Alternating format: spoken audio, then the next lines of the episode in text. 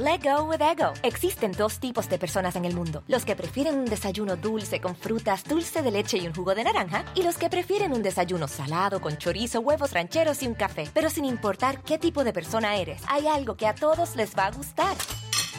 Los crujientes y esponjosos Ego Waffles. Ya sea que te guste un desayuno salado, con huevos o salsa picante encima de tus waffles, o seas más dulcero y los prefieras con mantequilla y miel. Encuéntranos en el pasillo de desayunos congelados. Lego with Ego.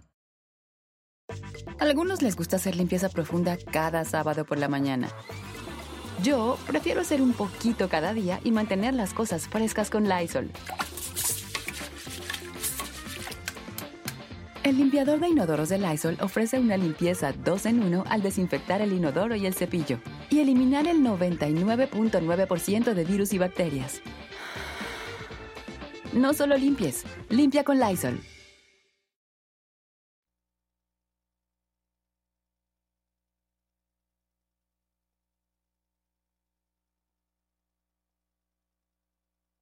El 2024 será la madre de todas las batallas electorales, pero no solamente por la presidencia. Veracruz será escenario de una ruda pelea entre dos bandos que aún sin haber empezado la disputa electoral ya están mostrándose los dientes. Por un lado, Rocío Nale, la secretaria de Energía y una de las consentidas de Palacio Nacional. Por el otro lado, Sergio Gutiérrez Luna, diputado federal y uno de los operadores políticos más efectivos de la 4T, que cuenta con los afectos del secretario de Gobernación, Adán Augusto López. Mucho ojo, ¿eh? a los contendientes por Veracruz, porque en Coahuila ahí ya hubo una gran ruptura en Morena. El Congreso veracruzano hizo en agosto del año pasado un traje a la medida para Rocío Nale, una ley para blindar su candidatura, pero a la que hace una semana dio revés la Suprema Corte de Justicia. Y es que esa ley decía que quienes tuvieran hijos en Veracruz también son veracruzanos, por lo que califican para aspirar a la gubernatura, aunque no hayan nacido ahí en Veracruz. Pero rápidamente el PAN y el PRD interpusieron una acción de inconstitucional ante la Corte y acusaron lo evidente, que fue una ley a modo que además se discutió y aprobó en solamente cinco días. Hace una semana el proyecto llegó a la Corte y se desechó la modificación. Y aunque se pensó que eso cerraría la puerta a Nale, no es así.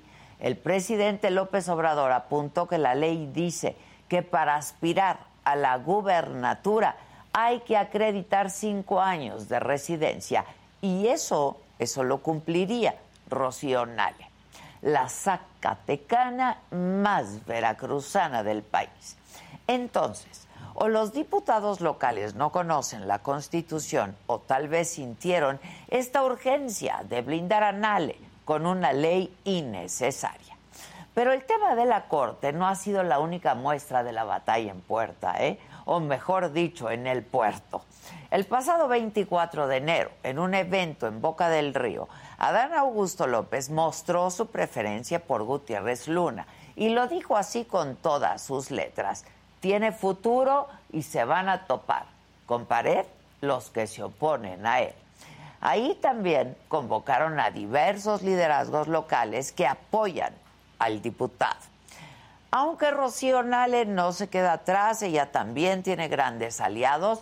Vamos, como el gobernador de Veracruz, Cuitlahua García, quien seguramente van a recordar por esta imitación burda del estilo de Palacio Nacional en sus enfrentamientos con la prensa y porque solo en mayo pasado, tras el asesinato de las periodistas Yesenia Moinedo y Joana García, dijo esa, esa no es nuestra responsabilidad.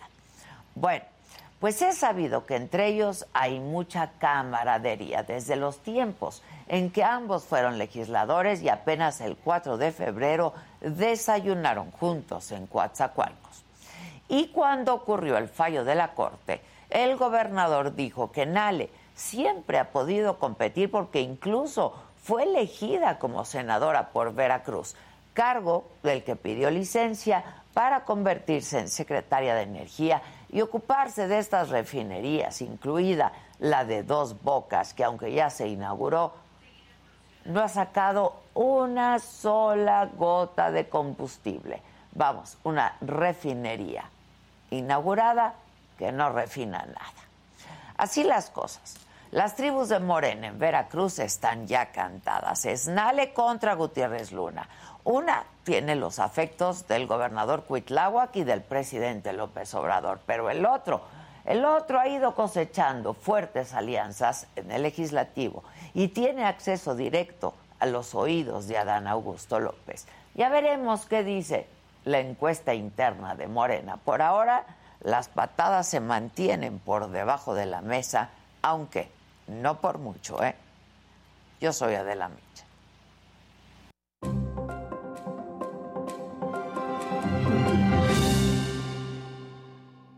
Hola, ¿qué tal? Muy buenos días. Los saludo con mucho gusto y que es miércoles 8 de febrero.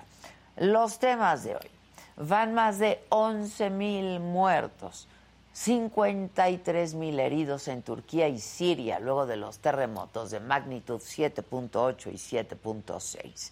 Los trabajos de rescate se están desarrollando en medio de temblores que no cesan. Van más de 300 réplicas y un fuerte temporal de invierno, incluso con temperaturas bajo cero en algunas regiones. Sobre el mismo tema, en la mañanera, el canciller Marcelo Ebrard informó que la misión Rescate aterrizó este miércoles en Turquía. Mañana llegará a la misma zona el grupo de rescatistas conocido como los topos, que son expertos de verdad en labores de búsqueda. En otros temas, en el juicio contra el exsecretario de Seguridad Pública, Genaro García Luna, la Fiscalía de Estados Unidos informó que será el próximo martes cuando termine de presentar su caso, mucho antes, semanas antes de lo previsto. Y después le tocará a la defensa presentar sus pruebas y luego los alegatos finales. Hoy, hoy se esperan cuatro testigos más.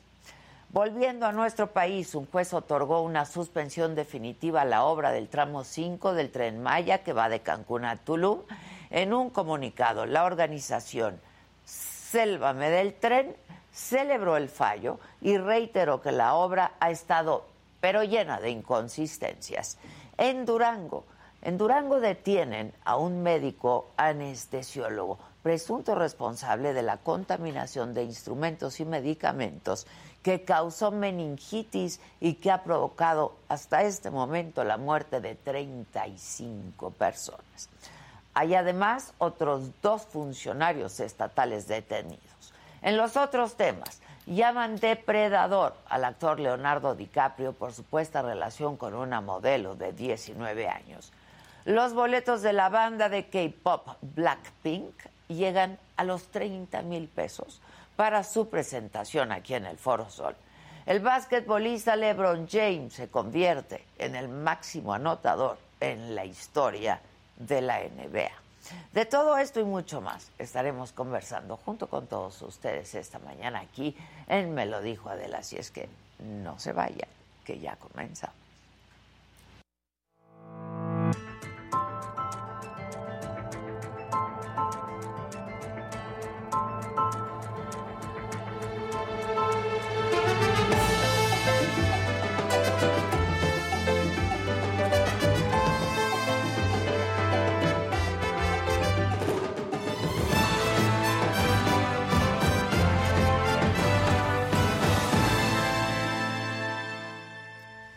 Bueno, pues el gobernador de Veracruz, Cuitlagua García, aseguró que la definición de la candidata o candidato a la gubernatura en ese estado por Morena será también ahí mediante el método de encuesta y coincidió, como en todo, con el presidente López Obrador en que no habrá tapados, por lo que hay libertad para aspirar y respaldar a quien desee.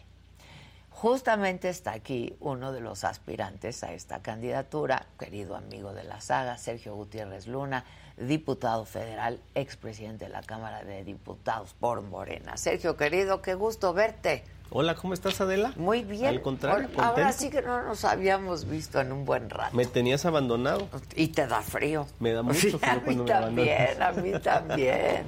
Oye, ahí vas, vas bien.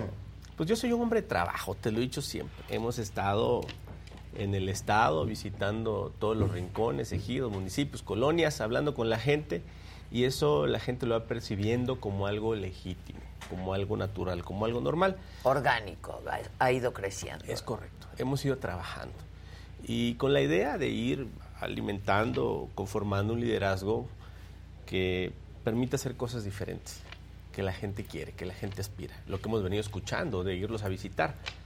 La clave está en visitar a la gente. Hay retos, hay problemas en Veracruz y en todos los estados. Pero muy serios, ¿eh? Pero mira, cuando sea con la gente también tiene las soluciones.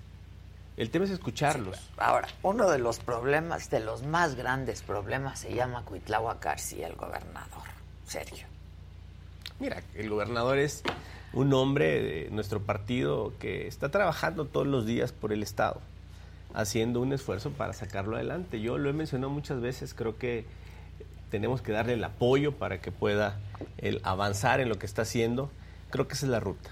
La ruta que yo he seguido de él ha sido de no confrontarme, no pelear, sino construir. Creo que es lo adecuado, creo que es lo que debemos hacer. La gente también está cansada de las confrontaciones, Adela, ¿eh? ¿Y qué? Sí, muy cansada, muy cansada. ¿Qué te dicen en, en- en estas caminatas y recorridos que has estado haciendo de cómo está Veracruz, de cuáles son las exigencias y las urgencias de la gente? Mira, hay de todo, porque Veracruz es muy grande, muy amplio, son muchos Veracruz. Y yo te puedo decir que veo dos rutas muy importantes hacia futuro en el Estado, con gran potencial. El Estado tiene una gran riqueza. Para mí yo creo que el campo y el turismo son ejes fundamentales para el desarrollo de Veracruz. Por ejemplo, la playa más cercana a Ciudad de México es Tuxpan. Está a 2 horas 45 minutos. Poca gente de Ciudad de México de la zona conurbada lo sabe allá. y lo sabe. Sí, sí, sí. Prefieren Acapulco, otros destinos, que son eh, preciosos también, pero se necesita potenciar. Tuxpan está bonito. Tuxpan está bonito y todo lo que hay alrededor de eso. Está cerca el Tajín, hay ruinas arqueológicas, Mm. Está es la Costa Esmeralda. Entonces, eso está muy cerca de ahí. Entonces, es una, es una zona con gran potencial. Estoy poniendo un solo ejemplo. Ok. ¿Qué necesitamos? Difundirlo, hacerlo el conocimiento, tener una estrategia concreta. Creo que el tema del turismo tiene un potencial importante y el tema del campo. Eh, el tema de los alimentos en el mundo es el tema. Veracruz tiene todos los climas, se siembra todo. Sí, hay Y- microclimas por todos a lados. ver, Veracruz es el primer productor de ganado del país, por encima de Sonora, de Nuevo León, de Chihuahua. Poca gente lo sabe, Muy poca. muy poca gente, pero somos el primer productor en muchas cosas. ¿Qué necesitamos? Posicionar la marca del Estado y detrás de eso lo que hay. Turismo, playas, gastronomía, eh, tradición histórica. Y eso puede generar un cambio diferente. Ahora, tú gozas de los apoyos y los afectos del secretario de Gobernación, que no es poca cosa, ¿eh? Mi gran amigo Dan Augusto López Hernández, secretario de Gobernación, que está haciendo un gran trabajo. Que la verdad fuiste el primero en ponerte la camiseta. ¿Te acuerdas que de aquí la viene contigo? corcholata? Claro, claro, aquí estuviste y lo dijimos, fuiste el primero en ponerte la, la camiseta, ¿no? De la corcholata del secretario de Gobernación. Eh, ¿Cómo, ¿Cómo es esa relación tuya con el secretario de Gobernación? Porque, a ver, eso es importante, pero no es menos importante que Rocío Nale tenga el apoyo del gobernador, que va a apoyar, que va a operar y que está, ha estado operando a favor de Rocío Nale, y de los afectos del presidente de la República, que, bueno, pues no. Mira, me voy a no lo- está mal. Me voy a lo básico. Lo básico es tener el apoyo de la gente. Eso es lo más importante. El secretario de Gobernación, que es un, gran amigo, una persona que lo está haciendo muy bien, alguien con quien simpatizamos en esto, en esto que se ha dado sobre el tema de las famosas corcholatas, lo hemos comentado aquí, creemos que es quien podría eh, encabezar el proyecto hacia futuro en la transformación que inició el presidente López Obrador, pues ha sido una relación de respeto y de tratar de generar condiciones, digamos, de empatía. Y también hacia adentro, Adel, eso es muy importante decirlo, puede haber personas que están en el movimiento que simpatizan con uno u otro u otra persona. Respetarnos es lo básico. Es dable tener afinidad con alguien. Lo que no es dable es hablar mal de otros. Creo que si estamos en el mismo movimiento, todos tenemos que cerrar filas. Bueno, pero solo va a quedar uno. Entonces pues, está la competencia y está feroz, ¿no? Mira, más que feroz, yo creo que podemos decirlo que intensa, con diversos momentos. Yo creo que en el caso particular de Dan Augusto López Hernández está haciendo un gran trabajo, que está siendo reconocido por todas y todos. Es un hombre que tiene mucha sensibilidad, que hace política, que tiene buen ánimo, es, es, alguien... Bueno, es el operador del presidente. pero más su, carácter, déjame decirte que su carácter es una persona amena, afable, eh, que en el trato personal genera mucha facilidad para llegar a acuerdos, para dialogar, para escucharse. ¿Y crees que alcancen las encuestas? Pues yo lo veo que va así.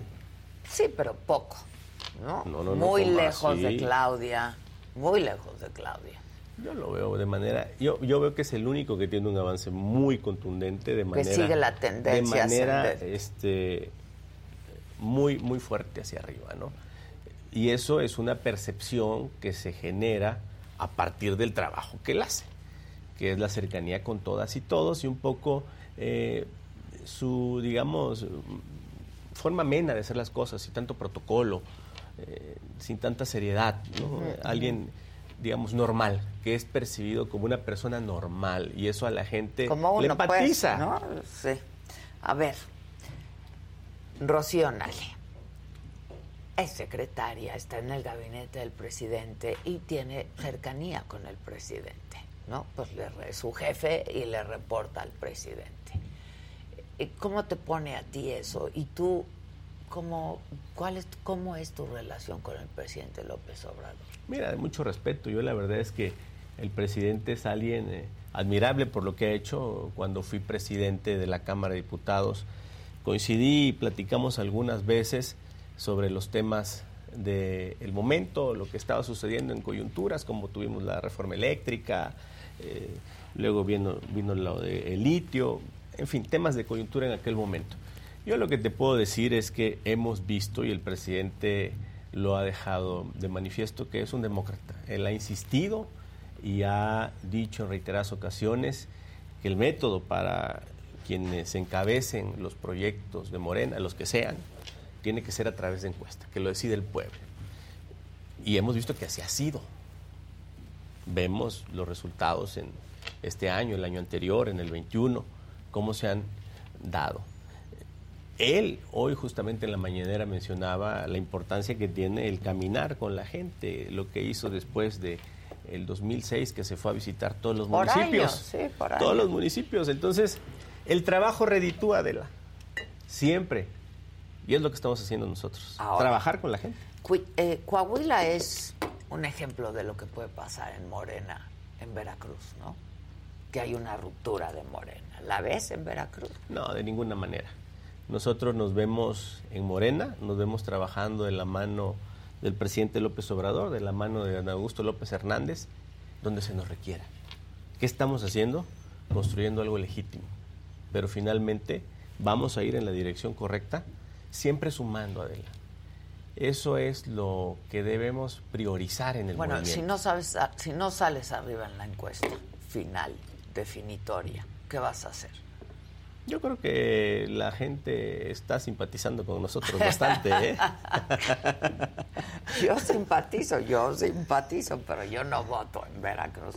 Pero, a ver, ¿has hablado con Rocío? Este, ¿Hay algún tipo de acuerdo? No, no, no, no, no, para nada. Yo creo que ella está en sus actividades que le encomendó el presidente. Yo en las mías como legislador y visitante pues le encomendaron una refinería y es una refinería inaugurada que no ha refinado una sola gota de combustible. ¿no? Acaban de anunciar que estará el primero de julio, según entiendo, lo dijo el presidente. La verdad es que es un proyecto importante para la cuarta transformación. Nosotros confiamos en que así sea. Yo te digo la verdad, el tema de ponernos en, disputas creo que no le abona al presidente, no le abona al proyecto y por eso nosotros hemos tomado la decisión desde hace un tiempo en tratar de no confrontarnos con nadie, tratar de sumar sí, tratar de construir un proyecto, tener opinión propia, seguir caminando, hacer nuestro trabajo político, adelante, pero respetando. Eso la gente lo está valorando, ¿eh? No le gusta el pleito, no le gusta la confrontación. la gente estamos hartas de la polarización, ¿no? Y, el, el, radicalismo, y, ¿no? El enfrentamiento, harta, muy cansados.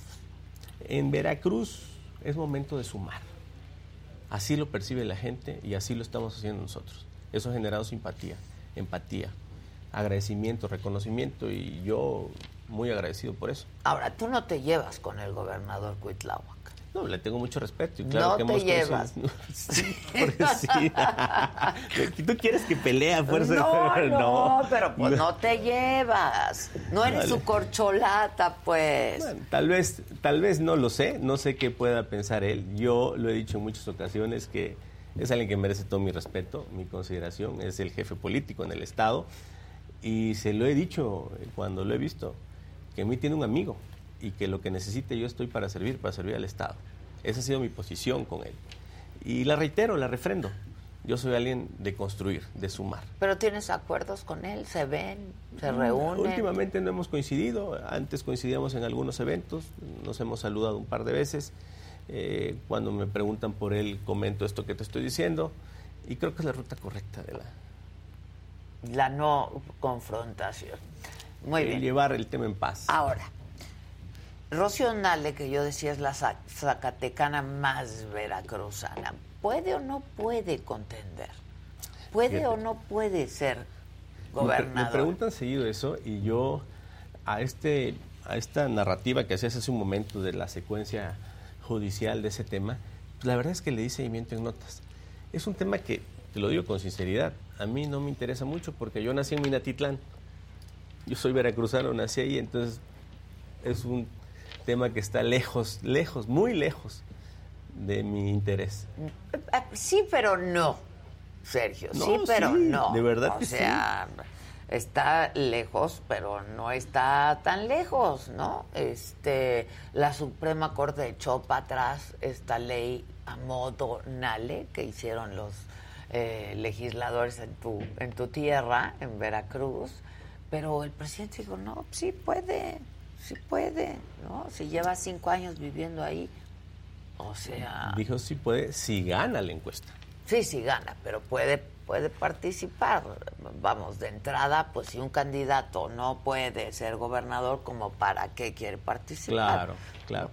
Yo la verdad es que desconozco un poco la realidad de, de, la ingeniera Rocío no, no sé cuál pudiera ser su circunstancia, es algo que es de verdad ajeno a mí y yo concentrado en, en que por ahí no tengo ningún problema por ser veracruzano, nacido en Minatitlán. Por cierto, te voy a traer unos tamales de mi pueblo, son los mejores del mundo. Para todos. Para todos. Sí, son los Chanchamitos, mejores. los mejores del mundo. ¿De qué? ¿De qué? ¿De todo? Son de masa con carne de cerdo enchilada. Ándale. Tamales chanchamitos. Te los voy a mandar, ¿eh? La próxima semana te los mando. Ándale, ándale, me encanta. Oye, este, ¿cuándo, cómo están los tiempos? A ver, no, de eso supongo que sí quieres hablar. ¿Cómo están los tiempos? ¿Cuándo es la encuesta? Este, 2024 no está tan lejos, ¿eh? Como pareciera. No está tan lejos. Son nueve gubernaturas las que se eligen en el 24 a la par de la presidencia y las dos cámaras, más presidencias municipales y congresos locales. ¿Qué te diría yo? Por lo que he escuchado de Mario Delgado, él ha dicho que iniciará primero el proceso para definir quién encabezará el proyecto hacia la presidencia de la República, después las gubernaturas y después todos los demás cargos, por decirlo de alguna forma, ¿no?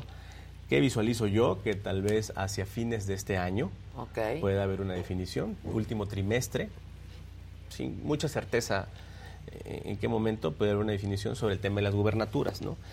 Creemos, y de lo que hemos escuchado del presidente del partido, es que primero se definirá la presidencial y después las gubernaturas, las nueve que tocan en el 24.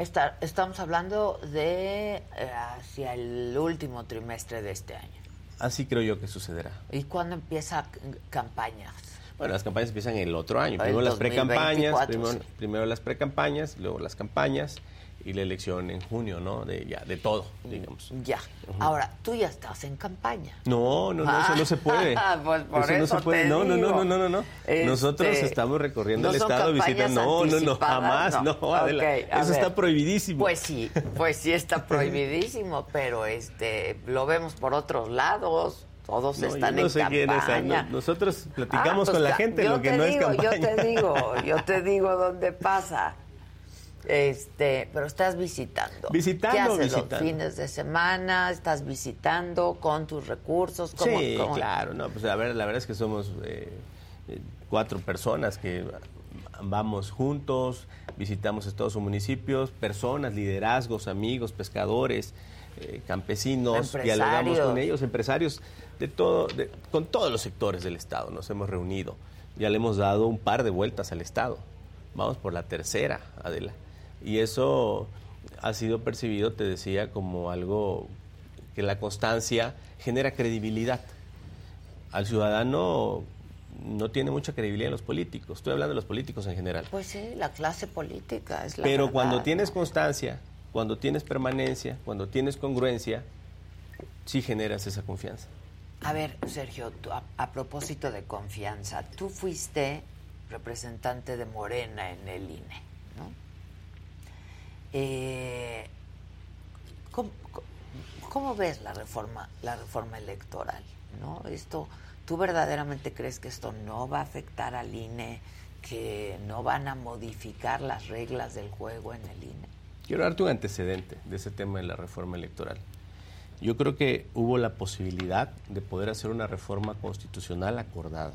Ok. Y también debo decirte que yo creo que la oposición se agarró de la marcha que hicieron para tener una posición política, sin visualizar el interés pues, del Estado en general. ¿Qué hicimos nosotros en Morena? Eh, aprobó una propuesta de ley Fast track. pues sí, sí cambió, digamos, de lo que se recibió a lo que se aprobó, sí hubo cambios importantes. Una propuesta de ley que tenga algunos elementos que son bandera de morena. ¿Qué queremos? Que no haya un gasto público excesivo. Pero es que lo- la, la ley electoral que hay trae la bandera de Morena. Son los cambios que había pedido cuando Morena era oposición. Fíjate que no, Sergio. no, no, no. Se hizo lo que en el margen del respeto a la Constitución podía hacerse en la ley para optimizar recursos. ¿Qué queremos? Certeza, legalidad, imparcialidad. Todos estamos de acuerdo en eso. No queremos ¿No lo gastos el excesivos. INE eso? ¿No lo está dando el, A el ver, actual perdón. INE? Certeza, Para mí- credibilidad. Lorenzo y Ciro son unos actores políticos. Yo veo más actividad política en Ciro Murayama contra el gobierno que en los presidentes de los partidos políticos de oposición. Basta ver lo que escriben en sus tweets diarios. Eso creo que no genera ninguna confianza.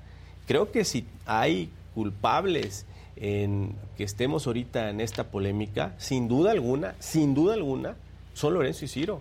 No han tenido prudencia para entender la realidad social diferente que inició en el 18.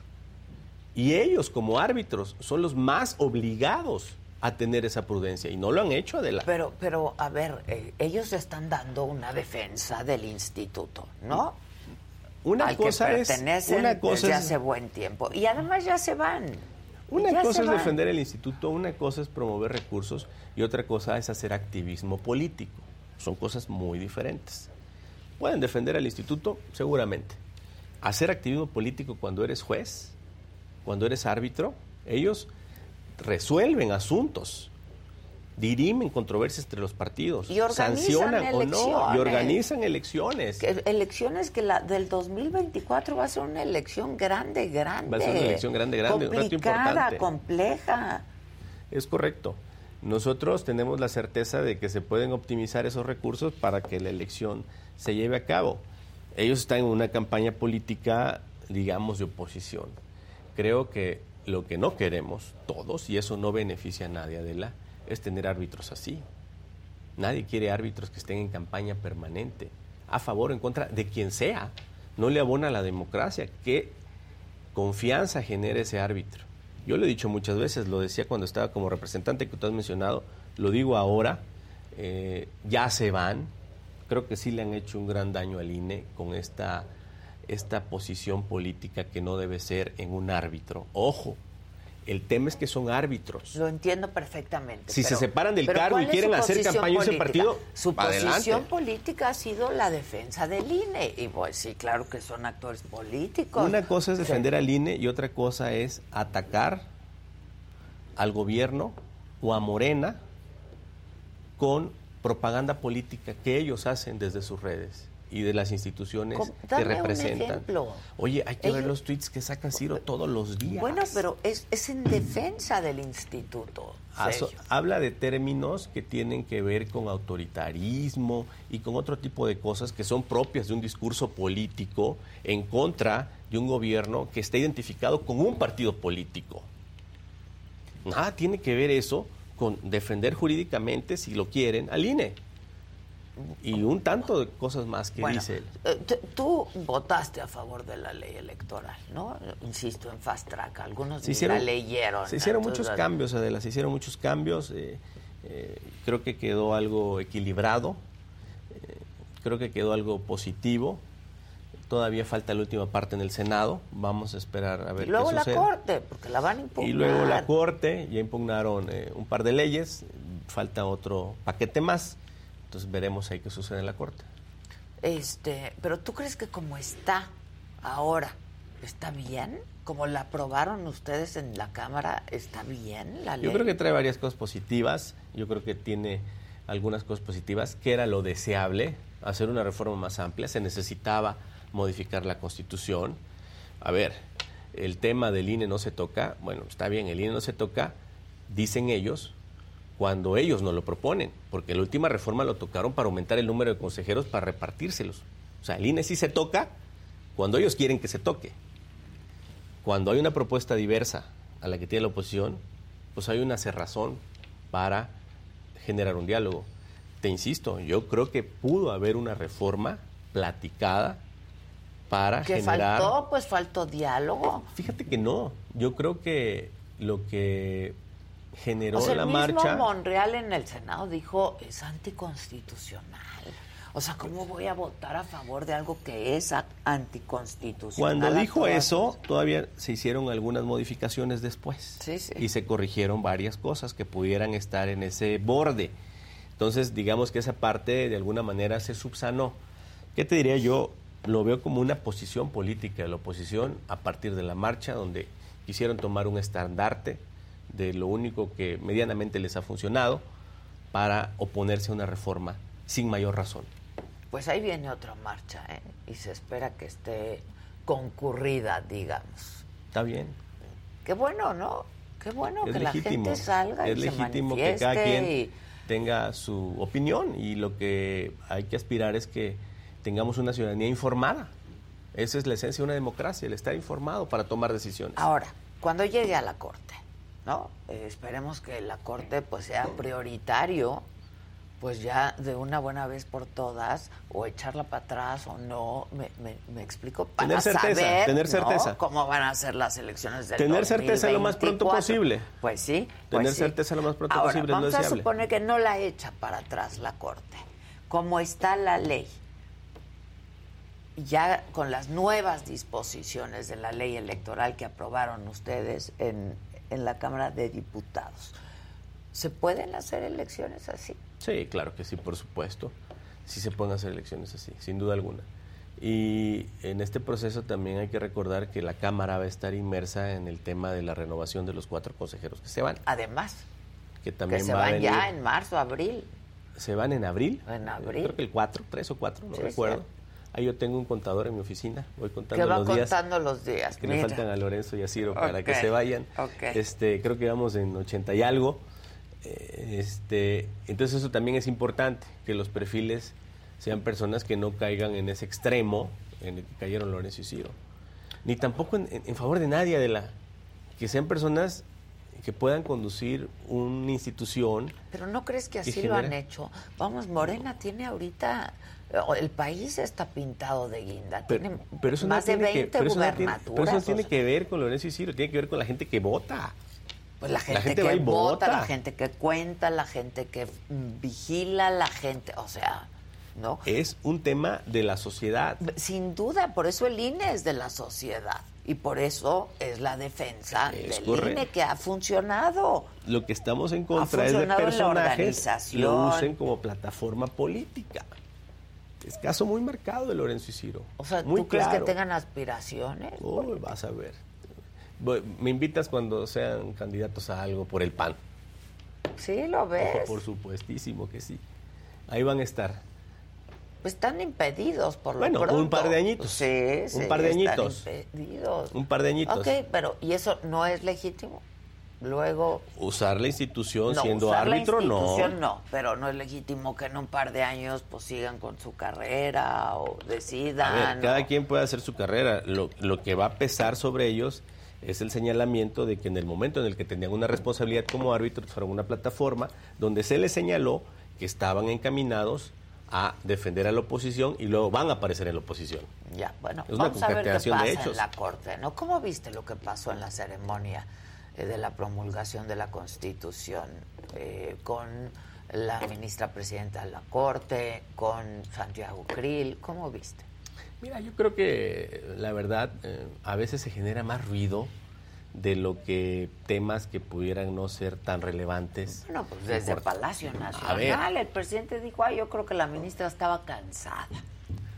Y, también dijo no que se levantó. Y también dijo que respetaba mucho que ella eh, tomara una posición en cualquier sentido porque eso manifestaba una independencia de los poderes. Yo creo que lo, hay que lo que hay que celebrar o lo que hay que valorar es que tanto el presidente de la Cámara como la presidenta de la Corte tuvieron la oportunidad de dar un discurso en los términos que consideraron. ¿Qué opinas de, su y eso, de, sus discursos? del de la presidenta, la ministra presidenta. Del de la ministra presidenta creo que está enfocado en el tema de la independencia del Poder Judicial, creo que es algo que es dable y algo que no debe extrañarnos. Yo creo que se ha generado una polémica que busca generar estas confrontaciones, pero si ella trae su discurso en ese sentido, pues es dable, es aplaudible que ella eh, reivindique al Poder Judicial del que es presidenta con un elemento esencial que está en la propia Constitución, que es la independencia, y en la que todos estamos de acuerdo. Ahora, Jesús Ramírez, el vocero de la presidencia, dijo que no se respetó el protocolo y luego a Dan Augusto sugiriéndole, ¿no? Este, que haga, que tenga ciertas actitudes, en fin. Eh, la verdad es que no se respetó el protocolo de inicio, de entrada. O se empezaron a cambiar nombres de cómo se iban, a, estaban jugando como a las sillas, ¿no?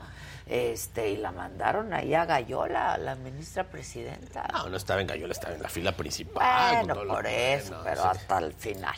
Yo creo que todos los lugares son iguales, pero te voy a decir algo. Yo muchas veces estuve al lado del presidente, otras veces no estuve al lado del presidente, estuve tres, cuatro lugares, depende de quién estaban, dependiendo del evento. Como el presidente de la Cámara. Dependiendo, sí, como presidente de la Cámara, dependiendo del evento. Yo creo que son cosas para el anecdotario político de la. Yo creo que hay que fijarnos en cosas más de fondo, las resoluciones de la Corte. Es lo importante. Pues sí. Que, son las cosas importantes. puerta va a ser muy importante y determinante para que se puedan celebrar elecciones con certeza, tener certeza y con confianza. Tener certeza y que haya piso Hoy escuchaba al presidente que la propuesta, eh, la reforma electoral, es de quitar a los plurinominales. Era la iniciativa original. Pero no es así. El presidente no sabe ni lo que mandó, Sergio. Mira, es un poco de explicarlo para que la gente entienda. pues explícalo, porque no eh, sabe, o sea, el presidente no sabe lo que mandó. No, sí tiene claridad de lo que mandó y, y él da una explicación, digamos, asequible para todas y todos. La terminología electoral puede ser muy confusa, Adela. No toda la gente sabe que es un plurinominal. No toda la gente sabe que es un diputado de mayoría, no, toda la gente sabe que es una circunscripción. Entonces, esa terminología la conocemos quienes estamos, digamos, en la política o en partidos políticos, pero no toda la gente. Entonces el presidente trata de hacer una explicación, digamos, sencilla del tema, ¿no? diciendo que se iban, que se va, que se eliminan los pluris con esta reforma electoral es exactamente lo contrario. Se eliminan, lo que él ha explicado es que se eliminan 200 lugares, digamos, para quedar en 300. Ajá, eso. Y esos 300 se van a elegir en representación proporcional directa en los estados. Que son los plurinominales. Que son eh, Sergio. elección de, de, digamos, o de representación Pues sí, proporcional. Por eso no se eliminan los pluris. La traen mal el presidente, no le explican.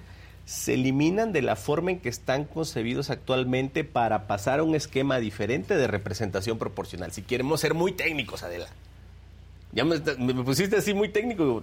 Se elimina el esquema actual de plurinominales para pasar a un esquema diverso de representación proporcional por Estado. Bueno, Esa sería eso- como la explicación técnica, son- técnica, técnica bien, pura. Pero esos son plurinominales. Yo insisto, el presidente diario dice que con su reforma electoral se eliminan la representación plurinominal y es absolutamente lo contrario. Queda ¿no? representación proporcional por estados. por estado, que son los plurinominales.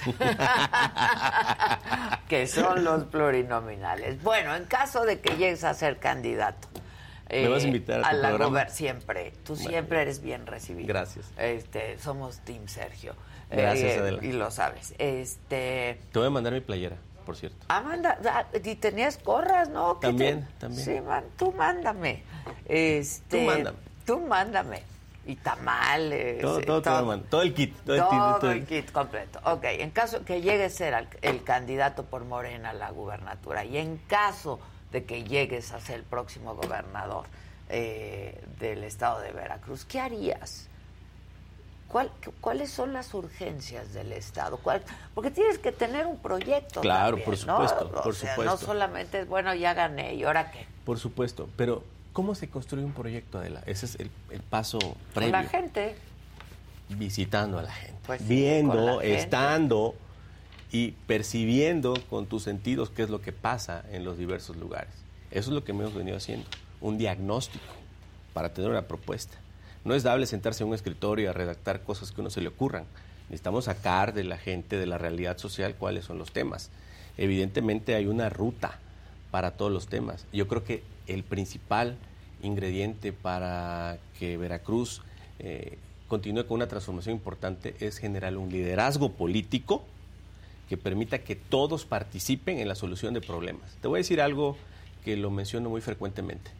No hay un hombre o una mujer que pueda resolver todos los problemas de Veracruz. No, se necesita de, ni todos. de ningún lado. Se Solo necesita de no todos. se puede. Se necesita de todos. Y para que pueda darse eso, se necesita lo que se llama confianza, que la gente confíe en lo que estás haciendo. Si la gente confía en lo que estás haciendo, te acompaña, Sí. te apoya, te da ideas, te da su tiempo. eh, y eso es lo que necesitamos para salir de algunos retos importantes en el Estado. Ok. ¿Cuáles son estos retos importantes? Yo te diría- O sea, yo te diría ejes. Yo te diría ejes. feminicidios, Yo te diría- violencia. yo te diría dos ejes Y- y- fundamentales. Y, con todos estos problemas nos presumen los baños de las carreteras. Yo te diría dos ejes- Es, es muy burdo esto. Te diría dos ejes fundamentales que irradian o pueden irradiar en casi todo. Seguridad y economía. Necesitamos generar condiciones económicas para que haya oportunidades, que incide en el tema de la seguridad Pues sin duda. Y de la certeza jurídica. y de la certeza jurídica. Y en el tema de seguridad, generar condiciones para erradicar problemas graves de seguridad. También déjame decirte algo, hay mucha distorsión social porque muchos jóvenes o casi niños pretenden o aspiran a ser delincuentes, porque es la motivación que ven en redes sociales o a veces en televisión. Las narcoseries eso generan. ¿Cómo combatir eso? Pues en varias vías. En vías eh, escuela, casa y también en la economía. A partir de esos dos ejes puedes complementar otros tantos. Infraestructura, educación, salud, desarrollo económico. Pero si no es tienes esos primordiales- No, no, no, No. no es por eso. No es, Es por el lo entorno, es el entorno. Pues es el entorno. Es lo es que el entorno. viven, es A lo que hay. es el entorno. Lo ves en la tele, lo ves con tu vecino, lo ves en el celular. pues, estás rodeado de eso. Y es a lo que aspira alguien o muchos. Sí, es una desgracia, pero es, no es, un por entorno. lo que ven en las es un entorno total. Es un Pues entorno. por pocas opciones. Pocas no, opciones. el, tema, opciones. el tema económico. El Se tema necesita generar desarrollo económico. Bueno, pues sin duda, y no se ha hecho. Bueno, hay baños muy limpios, dice el, el gobernador en las carreteras, y son gratis.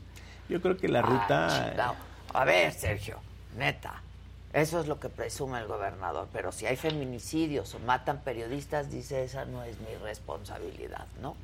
Ahora sí que, ¿y yo por qué? Pues porque eres el chingado gobernador. A ver, ¿qué te diría yo? Que ¿cuál debe ser la ruta? Generar empleos, generar inversión, atraer inversión. Atraer inversión es la clave para el desarrollo. Y eso es lo que hemos venido construyendo de alguna u otra forma, ¿no? Y generar confianza. También organizar a la gente. Por ejemplo, hay muchos pequeños productores del campo que bien organizados pueden tener un gran potencial, con mejores precios, con eh, exportando, teniendo el respaldo para créditos. Se necesita generar un esquema de liderazgo con acompañamiento social, esa es la fórmula de la, y con acciones específicas, desarrollo del turismo, desarrollo del campo, en el tema social pensar en, eh, en temas social y de salud, de educación y salud, pensar en esquemas de fibra óptica que puedan conectar todo el Estado, que sí tiene viabilidad financiera para hacerse, una serie de retos ya específicos que sí vendrían a cambiar la realidad de Veracruz. Y tú estás construyendo eso. Lo hemos venido, has hecho alianzas. Lo hemos venido abrevando, lo hemos venido abrevando de la gente y lo hemos venido construyendo también a partir de, digamos, una sinergia de escuchar, que también es un aprendizaje. Ir con la gente, ir con los pescadores a Tamiagua es un aprendizaje. Ves cuál es su realidad, cómo viven. Es la única manera de saber cómo Es la única forma de saber cuál es la realidad sin que nadie te eche rollos y que tú tengas la sensibilidad para buscar una ruta y ver qué se puede hacer para mejorar esas condiciones. se pues puede, se puede. No, claro que se puede. Yo te deseo mucha suerte, mi querido Sergio. Gracias. Este, yo siempre he dicho y, y, cuando alguien es, este, pues amigo, no, este, pues hay que decirlo y, y si el menor empacho, ¿no? Uno no niega y yo eres mi amigo porque te reconozco que eres un hombre trabajador, que luchas por lo que crees, ¿no? Este, que de repente no quieres contestar algunas cosas. Y de repente quieres que me pelee. Dices que para no confrontar, no, pero yo también creo que hay que decir las cosas por su nombre, ¿no? Es parte de, es parte de y, y de volver a generar confianza en la clase política por parte de la ciudadanía. ¿no? hay momentos. Hay, hay momentos, lo sé los sé y los vamos a esperar y te vamos a ir siguiendo. Y pues nada, te agradezco mucho y te recomiendo que hables con el Pigmenio Ibarra y le digas que no haga eh, series de esa naturaleza, de ese corte, ¿no? Este, pues sí, este, porque son producidas por, por gente como el Pigmenio. Pero yo insisto, eh, yo creo que no tiene nada que ver Es un entorno. es, es, es, el entorno de la realidad. Es un entorno de muchas cosas, de muchas cosas. Bueno. Gracias, Sergio. No me abandones tanto. No, no, esta es tu casa. Pues ven y saluda y cuando quieras entra. Te voy a mandar los, los, tamales, las gorras y las playeras. Ya estás aquí, las reparto. Órale. Pero no te vayas porque miren esta historia. Y me dirijo a las mujeres, sobre todo. ¿Ustedes se imaginan marcarse de por vida la piel por miedo? Porque si no lo haces, te puedes morir. Y esto fue lo que pasó, y te digo que te quedes, porque ocurrió en Veracruz. Mm. Le ocurrió a Mónica Taibo y hoy esta mujer teme por su vida. ¿Qué hizo? Solo denunciar a su agresor. Es una historia, pues, de terror, ¿eh? Y es de Jonathan Padilla. A mí me tocó ver un, caballo, ¿no? Es con lo que los marca. Es la, marca de su ganado o sea, esta marca que tú traes la trae un caballo también. Así es. A Mónica Taibo, su agresor lo obligó a tatuarse la marca que le pone a su ganado en Veracruz.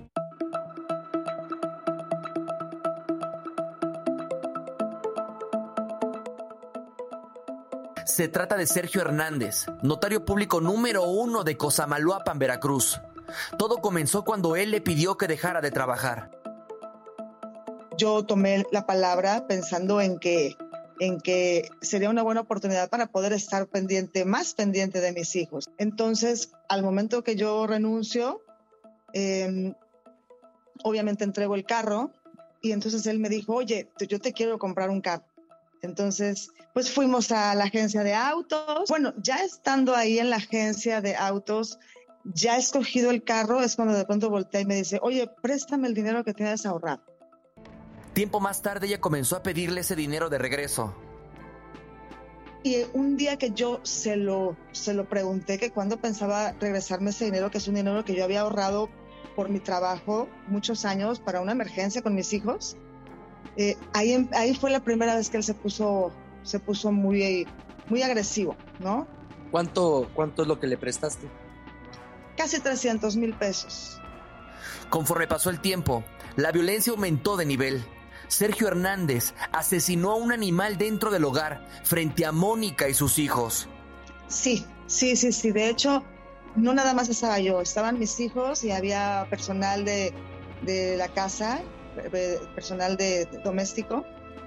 Entonces, este, bueno, em, lo mata delante de nosotros. Entonces, bueno, es cuando él se acerca y me dice, por favor, ya cálmense, calma a los niños y por favor, cálmate tú, porque así como hice esto, la siguiente puede ser tú. Entonces, pues claro que yo vivía con miedo. La manipulación de la que Mónica fue víctima la llevó a tatuarse la marca de los caballos de su expareja, quien obligó a otra mujer a hacer lo mismo.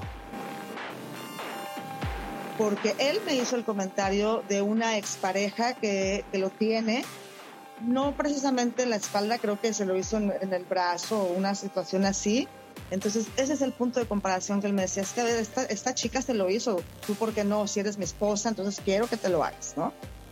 Sin embargo, no es la única denuncia que hay en contra de Sergio Hernández. Él ahorita está enfrentando tres procesos penales.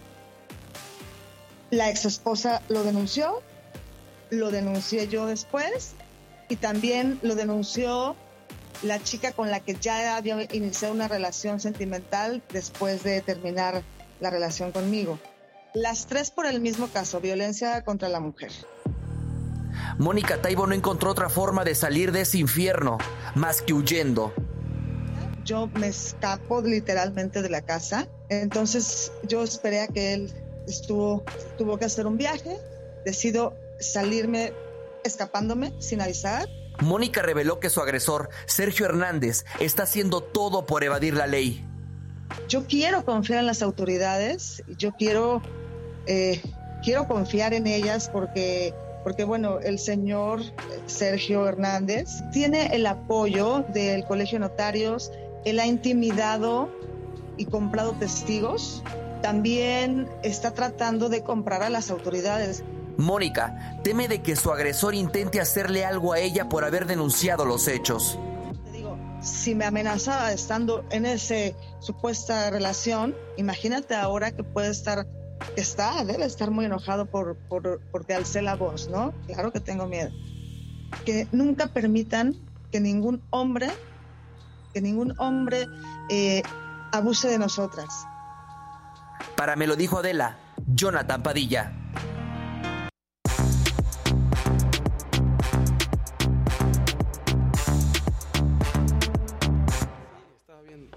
Otra cortinilla. otra, otra, cortinilla. Qué historia. Sí. Sí. Que te marquen así. Qué horror. ¿Qué onda? Que nadie te escuche, ¿no? No, no bueno. Buenos días. El gobernador presume los baños. Exacto. Son grandes y están bien limpios. están limpios y son grandes. Claro, si logras llegar al baño, ¿no? Porque en el trayecto en la carretera algo más puede Ah, pasar. claro. O sea, si logras llegar. Claro. Es como rally, un, un- Híjole, una carretera en Veracruz. Claro. Vas pasando distintas pruebas, ¿no? Este. Pues miren, a mí, aunque digan aquí lo que quieran decir, este, me cae bien Sergio. Siento que es un cuate bastante trabajador, ¿no? Y me cae bien, la verdad. A mí me cae bien, Sergio. A mí Pero también. vean las opciones. Bueno, y, Y les va a caer mejor. Y les va a caer mejor. ¿No? Eh, Entonces, sí, yo soy Team Sergio, la verdad. No, bueno, por mucho. Pues sí, O bueno. sea, la sí, neta. sí, sí, a mí me caía un bien poco desde que estaba en la cama. A mí también. Como dice Mac, un poco, también vean las opciones. Ahí Sí, lo sí. conocí yo. Sí. O sea, no somos amigos, No, pero No, de la que- seguro son amigos, por eso, o sea, no, ya se vio. sí lo así. digo, ¿eh? Así la O gente. sea, de- y Siempre lo has sí dicho, digo, sin problema alguno. Sí. No más falta que la gente me diga quién son mis amistades. Ah, Claro, no, sí te no, pueden bueno. decir eso. No, hombre, nos De pueden decir hasta del pelo, Ah, pues hasta de qué pensar. Eso nos importara. ¿Qué es lo que realmente queremos? ¿Qué es lo que realmente queremos? Sí, lo que realmente te queremos. Y a pesar de que es mi amigo, pues le dije las cosas. Pues ¿no? sí. Eso hace Sí. un amigo. Exacto. Claro. Sí. Eso hace un amigo. Y todavía digamos que Sergio es el amigo que no se ha dado cuenta. Exacto. Ah, pero se va a dar Date cuenta, cuenta, se va a dar amigo, cuenta. date Sí, cuenta. sí, sí. Este, pero bueno, o sea, no somos amigos de ir a cenar ni de ir a comer, pero lo considero un buen chavo, trabajador, joven, interesado y preocupado por la gente, que yo creo que eso es lo que se requiere de un político. Bueno, ¿quién va a levantar un poco el evento? La que sigue, por favor. Luego de escuchar Oh. esta historia, a ver, Ajá. venga.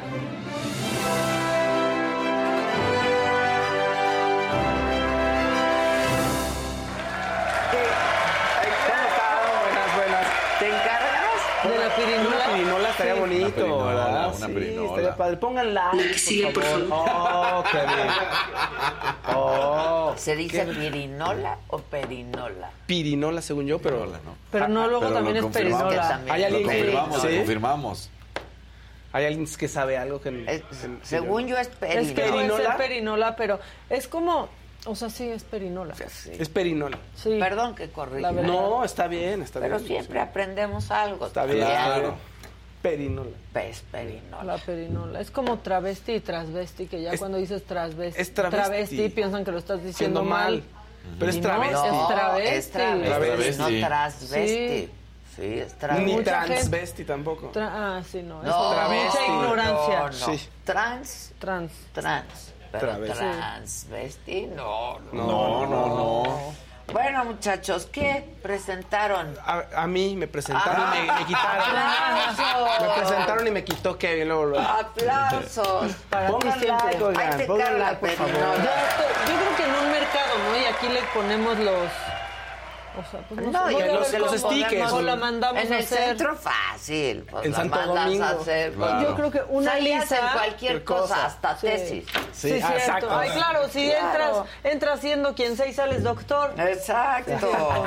Bueno, Ya por usos y venga. costumbres aceptado pirinola. Las dos están Ajá, ya, aceptadas. ya está aceptada. Eh, bueno. Pero es pirinola. Ah, ya pero está, ya, por, ya, está, aceptada. aceptada por deformación del lenguaje. Exacto. que también pasa eso. Que Sí. pasa eso. Pero bueno, hasta donde yo entiendo se dice perinola. La Ok. peri. La peri. peri. Bueno, venga, El Fao. spinner. Oye. Venga. El spinner en inglés, ¿qué tal? Oye, ayer hubo, hubo Saga Live ayer. Sí. Con Lucía. Sánchez, perdón, te voy a interrumpir. Dice, qué guapo Faust con su corte de pelo. Gracias, solo tú te diste cuenta. No, No, yo también. ya desde pues no lo ayer digamos. No, luego- Ay, bueno. Siempre nos haces ver Claro, mal como sí, que te maltratamos, Quis, Está no horrible.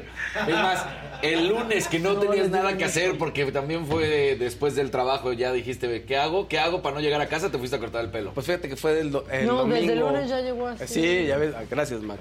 Ah, hombres. Hombres Estos al fin. hombres. Hombres al Hombres al fin. Ah, Oye, bueno, Saga Live. Estuvo Eduardo Yáñez ayer. ¡Qué divertido! No, hombre. No me lo esperaba con esa faceta. O sea, de pronto se suelta y es como. se des- Ah, es un todo tipazo. desparpajado. También es es mi amigo. Pero ¿sabes También qué? es mi amigo. Pero di ¿qué una pedo? cachetada un día. ¿Cómo es tu amigo, Adela? ¿Qué?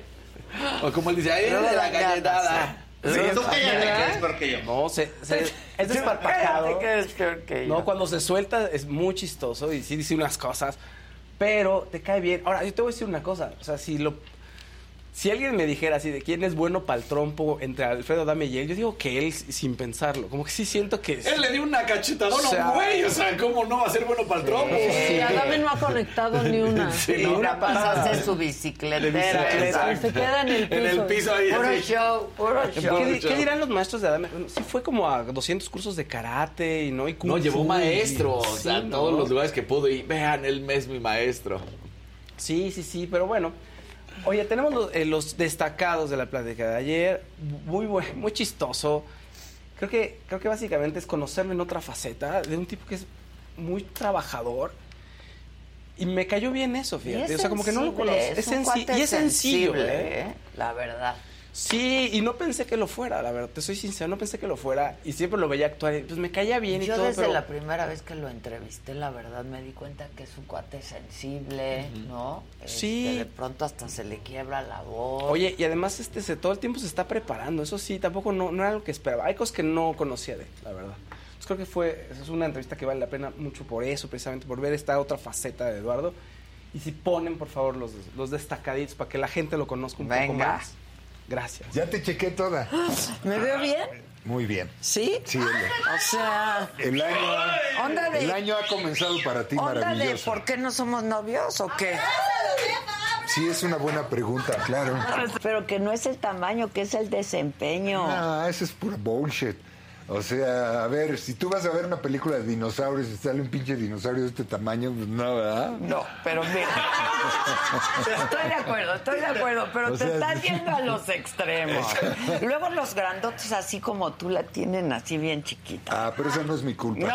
O sea, mientras afloje, know, Hijos de- tú le dices a todo que sí, no hay bronca, no, no vas a tener problema. No. Y ellas creen a este güey. ¿Y cómo nos pendejo". ves tú a las mujeres, por ejemplo, como un objeto sexual nada más? No, Mientras pues, no. aflojen. ¿Qué es eso? No, bueno, ¿Qué es no. eso? lo digo porque soy corrientito, ¿no? Ah. O sea, soy... Sí, sí. Sí, pero obviamente, obviamente que sí, pues, soy Nakish. Entonces has tenido cuatro grandes amores. ¿Tus dos matrimonios? Sí te casaste las dos veces muy Sí, sí, sí, enamorado. sí. Y luego otros dos grandes Dos amores. grandes amores. sí. Ya. Fíjate qué afortunado eres. Hay personas afortunado. que no se han enamorado así intensamente ni una sola vez. Muy afortunado, además la pasé de pelos. O sea, la pasé muy bien. Sí se nos valora muchísimo hasta que no sale un pinche chisme de la prensa. De verdad. Trae abajo tu trabajo. tira todo, porque además lo hacen con el dolo de lastimarte y de que el público te vea de esa manera.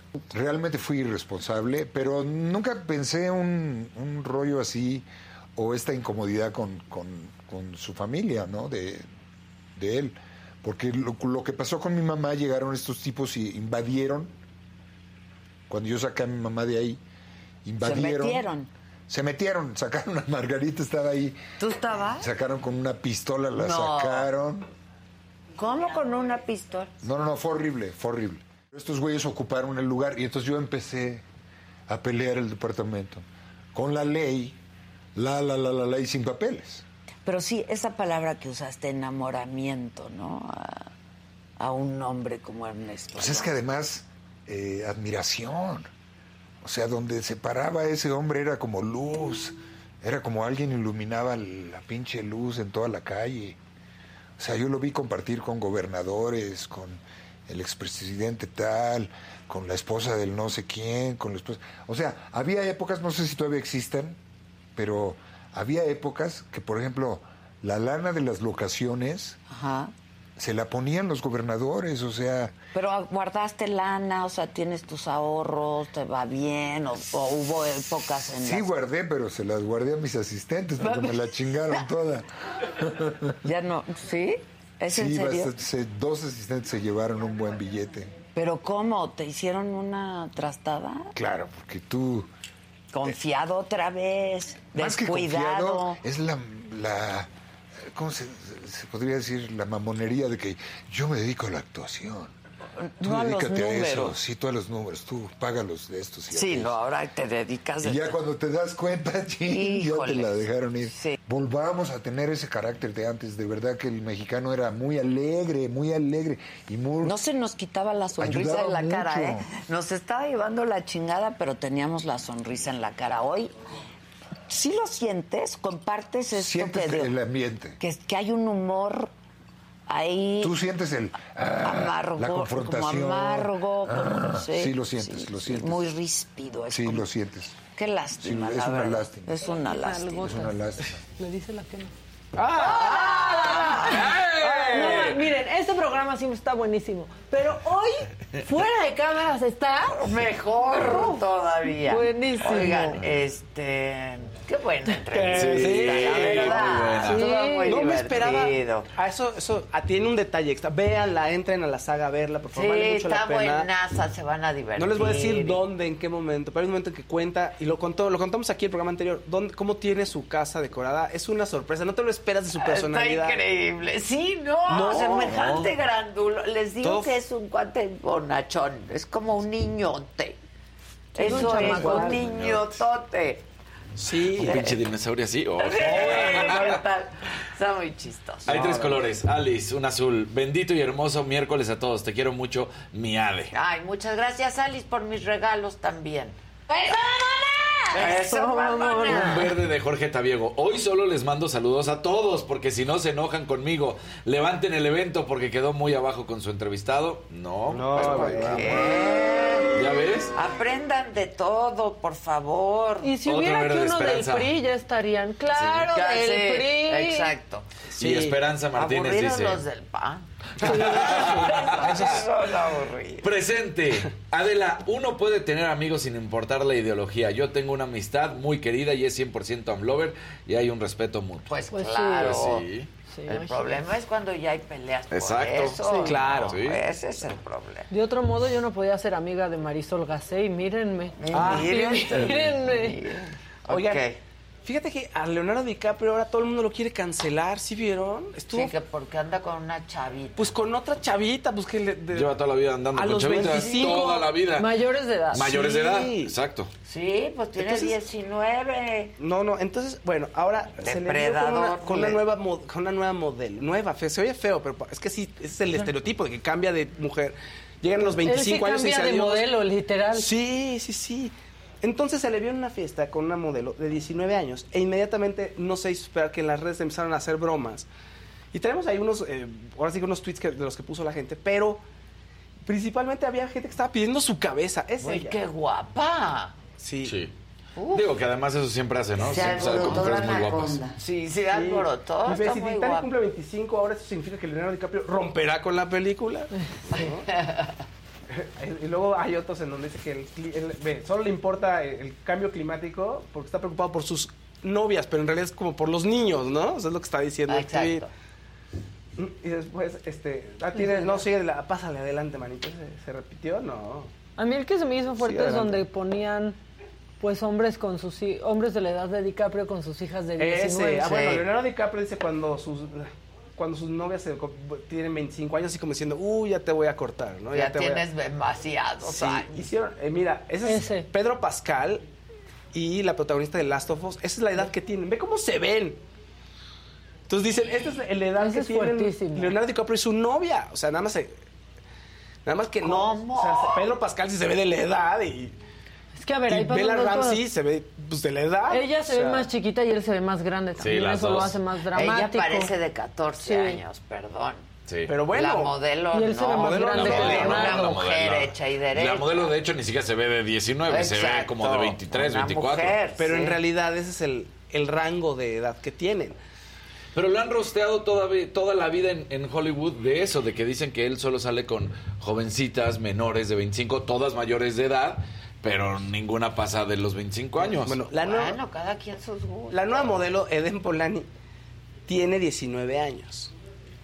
Y ese es, ese es- Pero ahora, aquí te ¿Cuántos va- tiene Leo? Leo, ahí te va, te voy a decir cuántos los tiene. 50, ¿no? No. Ya está, ¿Cuatro, sí, siete? ya está, ya está Pegándole cercano a a los los 50, ahora te voy a decir sí. 48. Sí. Tiene 48, entonces ya lo empiezan a ver como un depredador.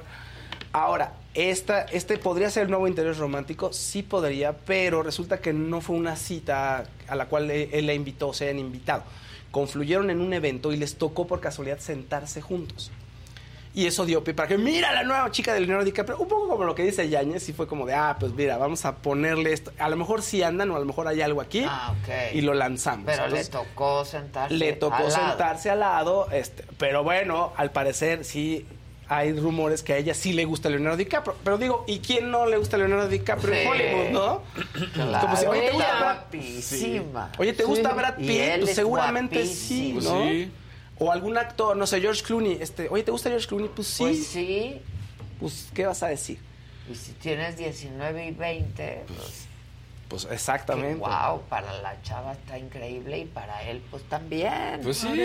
Digo, no sé cómo, no, no- cómo- de qué hablarán, pero Pues no sé. Pero quizás ni quiere hablar. Exacto. También, también. Del cambio climático les habla. Exacto. Y de que para no- dejarles un mejor futuro. un mejor futuro, claro que sí. En otros temas, fíjate que Celia Cruz va a tener un, va a estar a su cara en una moneda un- de 25 centavos en Estados Unidos. 2024 es parte de todo un homenaje que le van a hacer a varias mujeres este, empoderadas. Y le tocó a la latina, Celia Cruz. Está bonito. Es un, eh, bueno, es un bonito detalle. Es 2024 y va a estar en, en los cuartos. En, pues ahora sí que en una de las monedas más usadas, que es el cuarto, los 25 centavos. Ah, qué padre está. Sí, pues es parte del programa de American Woman, este, Women Quarters. Te digo, son varias mujeres importantes en la política en Estados Unidos. padre. Y pues ustedes escogieron Son una latina. coleccionables. Sí, coleccionables, esas cuestan. Yo sí las juntaría. Yo también Claro. las juntaría. Entonces, de un lado tienes a George Washington y del otro lado a Celia A Cruz. Celia Cruz. Diciendo azúcar. Azúcar. Azúcar. Azúcar. Oigan, Blackpink, el grupo sensación del K-pop, de chi- el grupo de chicas, pues se va a presentar, como saben, el 26 de abril. Y ayer inició la preventa y salió a la luz lo que cuestan los, el- los boletos. O sea, es una barbaridad. El más caro, 29.500. O sea, ¿cómo llegamos a esto? Pero no ¿Por en reventa, esto no es, o sea, no, No, es como... no, no. ¿Y qué son conocidos? Por- Muy. Blackpink es de- el del K-pop es ahorita es el grupo de mujeres sensación. Ah. Incluso en los- la mayor cantidad de, de reproducciones en YouTube de K-pop lo tiene este grupo de chicas ahorita con una de sus canciones. O sea, es lo máximo ahorita. Pero, oigan, Es la competencia del- de los hombres. es la competencia de BTS y de todos los que tú me Y pongas. tienen un look padrísimo, Estoy- ahí se vio un No, poquito. se ven- Ve. A ver. Mira, Ve qué Ah, cool. no, padre. se ven súper. O sea, te- el grupo te gusta por cómo se ven, este, por los looks que traen, ¿no? Y, o sea, y, Y luego las rolas. Como ustedes saben, pues sí, es que, a ver, el K-pop es toda una maquinaria de, de imagen. O sea, tú ves un video, yo no sé qué estén cantando, pero estás ya ahí clavado viendo las imágenes de hombres, mujeres, de lo que te pongan. Es que sí traen super onda. Sí. La pero, verdad. ve- o sea, hay dos secciones que son de 29.500. Luego está otro de 12.000, 8.000, 6.000, 4.000. O sea, el más barato es 850. Que dices, bueno, pues hay un rango por ahí de los 1.700 a 2.500 Pero a eso los ya lo ves 800, desde tu ¿no? casa, en el Foro Sol. Pues sí, está... Ah, sí, O sea, desde lo tu desde tu casa. casa. De Pero- hecho, desde el aeropuerto puedes ver mejor. Yo no Claro. sé antes, ¿ustedes recuerdan haberse metido a las preventas o a las ventas de boletos y ver secciones, o sea, secciones más grandes, ¿no? Pero ahorita está como todo seccionado, o sea, como muchos colorcitos. Y eso es algo que está pasando no solo en los conciertos, recuerden en las aerolíneas. Si ustedes quieren comprar, a ver, compras un boleto y si quieres que llevar tu equipaje de mano extra, sentarte junto a tu hijo extra, no sé Sí, qué extra, y eso es una pues está, sí, en las de bajo costo, pero es algo que está ocurriendo. Y resulta que en los cines, en Estados Unidos, una cadena de AMC ya también va a empezar a variar los precios del boleto. Si tú quieres más enfrente, un poquito O en más el atrás. centro. Ajá. Órale. Entonces, esto creo que no está tan bien, porque lo único que ocurre es que se van a empezar a encarecer las cosas. Pero bueno, ahí están. Esto es- me parece exagerado. Yo no sé aquí, ¿cuántas personas pu- pueden ir de 29.500? Sí, está O carísimo. sea, pero Nos 12 sorprenderíamos. No tiene madre, en ¿no? México, muchas. Me voy de fin de semana. Dos, tres fines de semana, digo, No, antes de ir a... Está, está, me parece algo exagerado, yo no sé a dónde va a parar, porque cada vez están más, siento que cada vez están más caros los, los boletos de No, pues conciertos. sí, todo. O sea, bueno, Adele ya en reventa, pero hasta 60 mil pesos, No, ni siquiera hasta adelante, ¿eh? Es una locura. no sé. ¿Cómo? Imagínate, 120 mil pesos de Y dos. justo, y justo ayer me salía un audio de Kurt Cobain hablando Eh. de los precios de sus boletos. Claro. En, en TikTok que, de- que le preguntaban cuando estaba obviamente en la banda y le decían, este, ¿cuánto cobras por tus entradas? No, pues 14, 15 dólares. Y entonces le decían, pero has escuchado que se venden en 50 dólares. Dice, ¿quién cobra 50 dólares? Le dicen Madonna. En ese entonces, estamos hablando obviamente, ¿no? De Nirvana, pero entonces le decía, ahora. Madonna está 50 en dólares, eso. ¿cómo van a cobrar Sí. eso? Es una locura. 14, 15 dólares. No, Eso imagínate. decía Nirvana. cañón. Co- Como que necesitas más tiempo para ahorrar, ¿no? Que te lo anuncien ¿no? con más tiempo y para hacer otra dinámica. En fin, oigan, ayer, fíjate que es- algo muy triste ocurrió con una de las influencers, de las primeras influencers en Twitter y en el medio digital aquí en México, que se llama Eva de Metal. No sé si la recuerdan. Sí, pero como que muy al principio de Twitter. Muy al principio, diga, sí, ¿Qué le pasó? fue de las primeras que salió a la luz y era, oye, ¿qué es esto? ¿Qué estamos viendo? ¿No? ¿Por qué tiene tantos followers? ¿Qué está pasando? Pues, ¿qué hace? Y, y todo el mundo la empezaba a seguir. Bueno, resulta que Eva de Metal ayer empezó a subir unos tweets de que su marido le- la golpeó. Y eso está terrible. Dice, Jano acaba de golpearme y ponerse muy agresivo. Alex, su hijo, desesperado y llorando, tuvo que llamar a mi hermano y a su papá para pedir auxilio mientras yo le gritaba desde la sala que por favor le llamara a alguien. Me tiró al suelo, me arrebató el celular cuando estaba grabando eh, sus agresiones. Entonces, ¿qué ocurrió? Ella estaba hablando eh, con un amigo y estaba platicando acerca de problemas de pareja. Oye, yo tengo esos problemas de pareja y yo también tengo estos otros. Hay...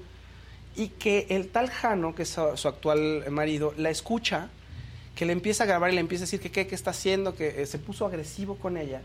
Y todo esto terminó en, en que la empujara, o sea, que físicamente la agrediera.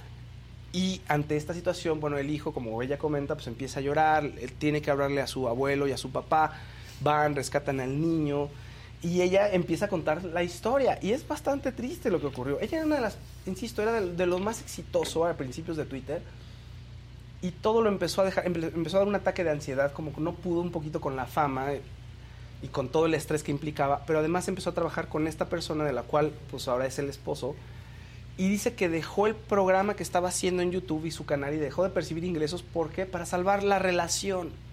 Ay. Ento- imagínate, y ahora empieza a tener estos episodios. Bueno, es- no, y esto dice ella que ya había, había habido varias cosas recurrentes durante cuatro años, pero finalmente este yo creo que es el desenlace de la relación. Pero ve, o sea, muy triste te cuenta, es que yo dejé todo, ahorita estoy pasando por un momento económico muy malo, como que todavía no se repone emocionalmente, y pues le ocurre esta situación terrible, muy, muy terrible. Lo documentó y precisamente pues para que no se volviera a ocurrir, y según parece, pues va a empezar a tomar cartas sobre el asunto y debería de hacerlo, ¿no? Ya que lo sacas a la luz, pues es importante que sigas adelante ya para deshacerte de este tipo de personas. Pues claro. ¿No? Pues claro. Pues muy triste, pero ahí, ahí está Eva de Metal. Insisto, mucha gente se acordará de ella, como dice Maca, vagamente tú te acuerdas, Maca, pero sí, muy importante en su, en su momento. Y luego, ¿viste que Madonna nos regañó a todo mundo? Y con mucha razón. Sí, nos Lo hizo regañó, bien. Nos regañó, ¿eh? Nos sí, regañó. sí. O sea, como que habló la madre de todos. Sí. Y tiene, tiene un punto porque dijo que pues a ella le habían enca- le habían ofrecido como dar el premio, el Grammy de del álbum del año No, y sí. que se le hizo como más importante pues eh, presentar a este cómo se llama A- bueno a la chava mm, trans Sí. que ganaba su primer Grammy Claro. y al otro que A se Kim. Petras y Sam Smith. a Kim Petras y a Sam Smith ¿no? que se le hizo mucho más Sí. significativo por ser la primera mujer en recibir un Grammy así no y por ser quien ella ha sido siempre y dijo y todo eso les valió madre Sí. porque prefirieron ver cómo alguien que tomó una foto con un tipo de lente que puede distorsionar muchísimo, se, se distrajeron con eso. Y es Solamente cierto. por Y es ver verdad. mi cara, cuando aparte yo puedo hacer lo que quiera, ese edadismo puro, y se están concentrando en todo lo que no importa, pero estoy acostumbrada porque a mí me ha tocado romper con, Con todo. todo. Y tiene Y razón. tiene razón. Estamos atrapados Sí. en, este, en la época del, del edadismo. Y la cerró con hagan reverencia, como diría Beyoncé, hagan reverencia perras. Sí. Y tiene toda la razón. Ahora, fíjate que sí, Salud. tiene, no, tiene toda la razón. Tiene toda, toda la razón. Sí. Eh, bueno, en fin. Y ¿qué te- todos ahora hemos es- visto, todos hemos comentado, ay, mira Madonna. Sí, claro. Todos, es que- la verdad. Pero ¿sabes qué es lo que te decía la vez pasada? Es muy complicado porque Madonna y muchos artistas piensan mucho sus looks y el look y cómo se ven es parte de su trabajo, no es lo más importante. Y obviamente. Madonna sí lo ha hecho. Exacto. O sea, se ha transformado para su trabajo y para lo que quiere hacer. Y también Madonna siempre está, bueno, siempre trata de verse muy jovial. Siempre, ¿no? Está haciendo ejercicio. bueno. Eh, claro, que está increíble. Que cada quien se vista como quiera, no de acuerdo Sí, a los estereotipos claro. de edad. Ándale, Si se exacto. ve a toda madre. No, se ve súper bien. Pues, Edadismo. El pinche Es edadismo, ¿no? Y tiene razón, ¿no? Y siempre ella lo combate. Ahora, también, pues es- creo que lo que te decía es normal y va a encontrar este tipo de cosas horribles y estos comentarios, porque pues estamos muy acostumbrados a ver, o sea, si alguien te está vendiendo imagen, pues vas a platicarlo, vas a comentarlo de alguna manera. Y Creo que sí es tiene razón con esa foto, ¿eh? Porque si se van a su Instagram... No se ve así. Para No, no. nada se ve así. O sea, sí hay una muy mala leche, leche en esa... Lo en- que dijo foto. es con Sí. dolo. ¿Y sabes qué es mala leche también? Que somos 12.220 y, ¿Y qué está 1.800 likes. Pónganle Puta. like ya, no puede ser. En serio. Está horrible. Nos duele en Está el corazón. horrible. Y denle compartir para Sí. que seamos más. Vean, sí se ve completamente Sí. diferente a la foto que se hizo viral. Ve O sea, ahí cómo se ve, pues ¿por qué chingados no se va a vestir y como se blichó quiere? las cejas, ¿no? Pero no tiene nada que ver con la foto que se hizo que se hizo viral. Te voy a enseñar la foto. No, la foto que A se, veces se ve que que hasta como más chiquita de la cara, como, como que, se- como que Sí, le, sí la se ve redujeron. distorsionado. Sí. Oigan, bueno, por último, eh, para cerrar, fíjense que se murió Fernando Becerril, el actor Fernando Becerril a los 78 años. Que es súper actor. Súper actor, gran actor, no han dicho las la causa, pero bueno, todos lo recuerdan en la Máscara del Zorro, en Un extraño enemigo, yo creo que en Kilómetro 31, creo que en casi todas las películas que hemos visto o series, de pronto él tiene una participación, ¿no? Gran, en El crimen del padre Amaro también, en El baile de los 41, en fin. Pues descansa en paz Fernando Becerril, un gran actor, 78 años. Ya se me hace joven, fíjate que a esta edad, hablando del edadismo, Eso es joven. se me hace joven. Claro. 78 años, se me hace que todavía tenía varios años de carrera, fíjense. Por lo menos unos 10. Sí, ¿no? La verdad, Pues veamos a López gente- Tarso. Sí, López no ya, es extraordinario. López Tarso ya es fuera de serie, ¿no? Muy mala foto, Muy mala Muy foto, sí, con foto. una mala leche. la verdad. Se le ve la cara toda gorda, Sí. hinchada, cuando Vela no está así. Y ya borró No. ese post, por cierto, Bueno. donde nos regaña. ¿Qué más, mi Faust? Ya con eso Sí, cerramos para. Ah, pero hay colorcitos. No, me han cargado. Ay, ¿cómo ¿En serio? crees? Ya te recorrí aquí, me metí en el Sí, celular yo no también para ver, ¿no? No, yo sí. hay- ¿O son los que leí? Hace rato. Sí los leí, ¿eh? ¿Cuáles? Pues el- hasta el que te agradecían, este, el de Ah. Bendito y Hermoso Miércoles. Ah, pásenme los colores, niños, Sí, porque, sí aquí no, no salen, No. ¿eh? A mí no me Sí, salen. no. A mí tampoco me salen. Claro que sí, yo los vi. Pero sí leí. Que enseñen ¿Serán mi otros? ese- Ah, sí, ese, Ah. ese sí es cierto, tienes razón. Tienes razón. Te decían, pero ya no, ya no aparece, ya no carga. Sí lo alcancé a leer ese y decía que si enseñabas tu cacle. Bueno, ya ven. ¿Y El de dónde ver, enseña el cacle. Uy, el cacle. Victoria Segura, que enseñe el cacle. ¡Órale! Don Ricardo Owens. Don Ricardo Owens. Uy, Hombre, no, sí con este sí le pegas al balón y Ah, sí, sí. sí. No, bueno. El punterazo que- sí Es que ya tiene que uno A ver, que en la salir compu, a ver si armada. los Sí, y sí, ¿eh? O sea, eso es- duele más que puñetazo Hay el que canelo. salir armada. Claro. No, a este le das en la espinilla y ahí Y doblas. usar rino. Y usar rino, sí. Hay que salir con armadura y con Bajen rino en el Rino, porque celular. además tiene, creo que una o dos semanas gratis. Para que lo prueben. Para que lo prueben. Bajen comprueben. Rino. R-I-N-O. Súbelo, Josué. ¿Te acuerdas un día que me prestaste unas de esas y me caí? O sea, ya me iba a caer en tu vestidor. Si era para tu gala, ¿no? Sí, para la más draga. Y Para dije, la no, más voy- draga. Voy a accidentarme. Porque los tengo en negro. Ay, oye. Ajá. Pero como hasta por acá.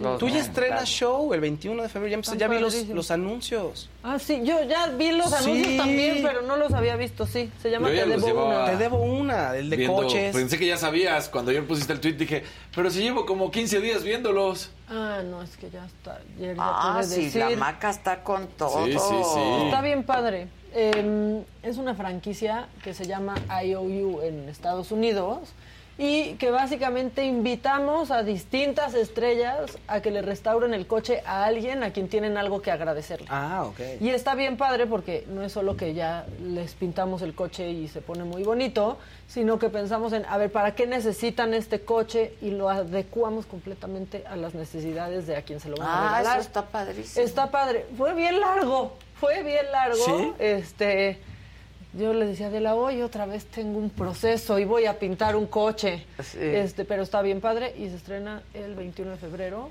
en Discovery. Dice Juanjo Moreno, ayer tuvimos una junta sobre seguridad en la empresa que trabajo y recomendé a todos bajar Rino. Muy bien. Bajen Rino, está gratis dos semanas, creo, para que lo prueben y jueguen Sí. con él y vean ¿Por qué lo recomendamos aquí? Ahí está, el último que no vi.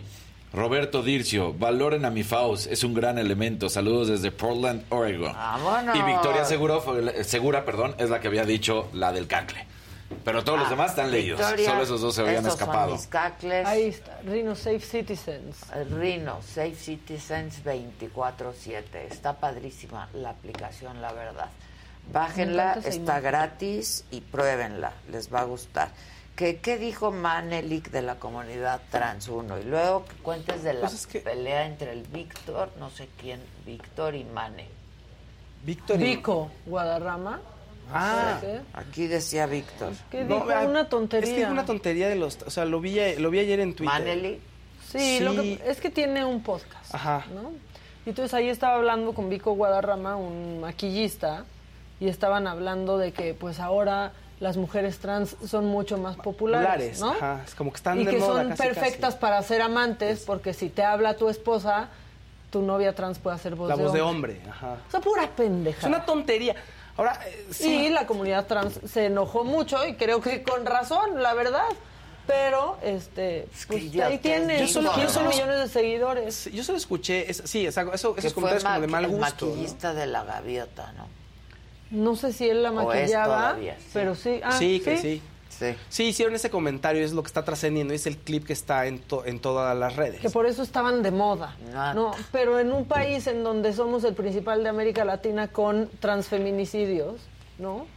Sí, que los Pues hombres, no sí, dices es que no, es que cosas, casi, casi... ellos no lo saben. Sí, como de, ay, no, están, están con, con un pegue, ¿no? Como ni nosotras, de cuenta, ese- en- con esa banalidad.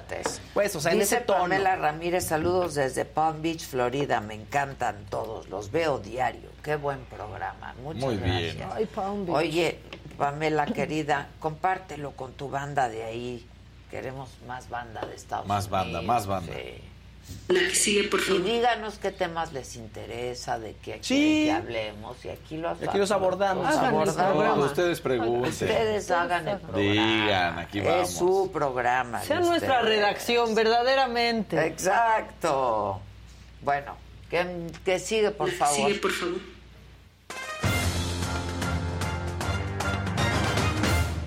¡Es un tipazo!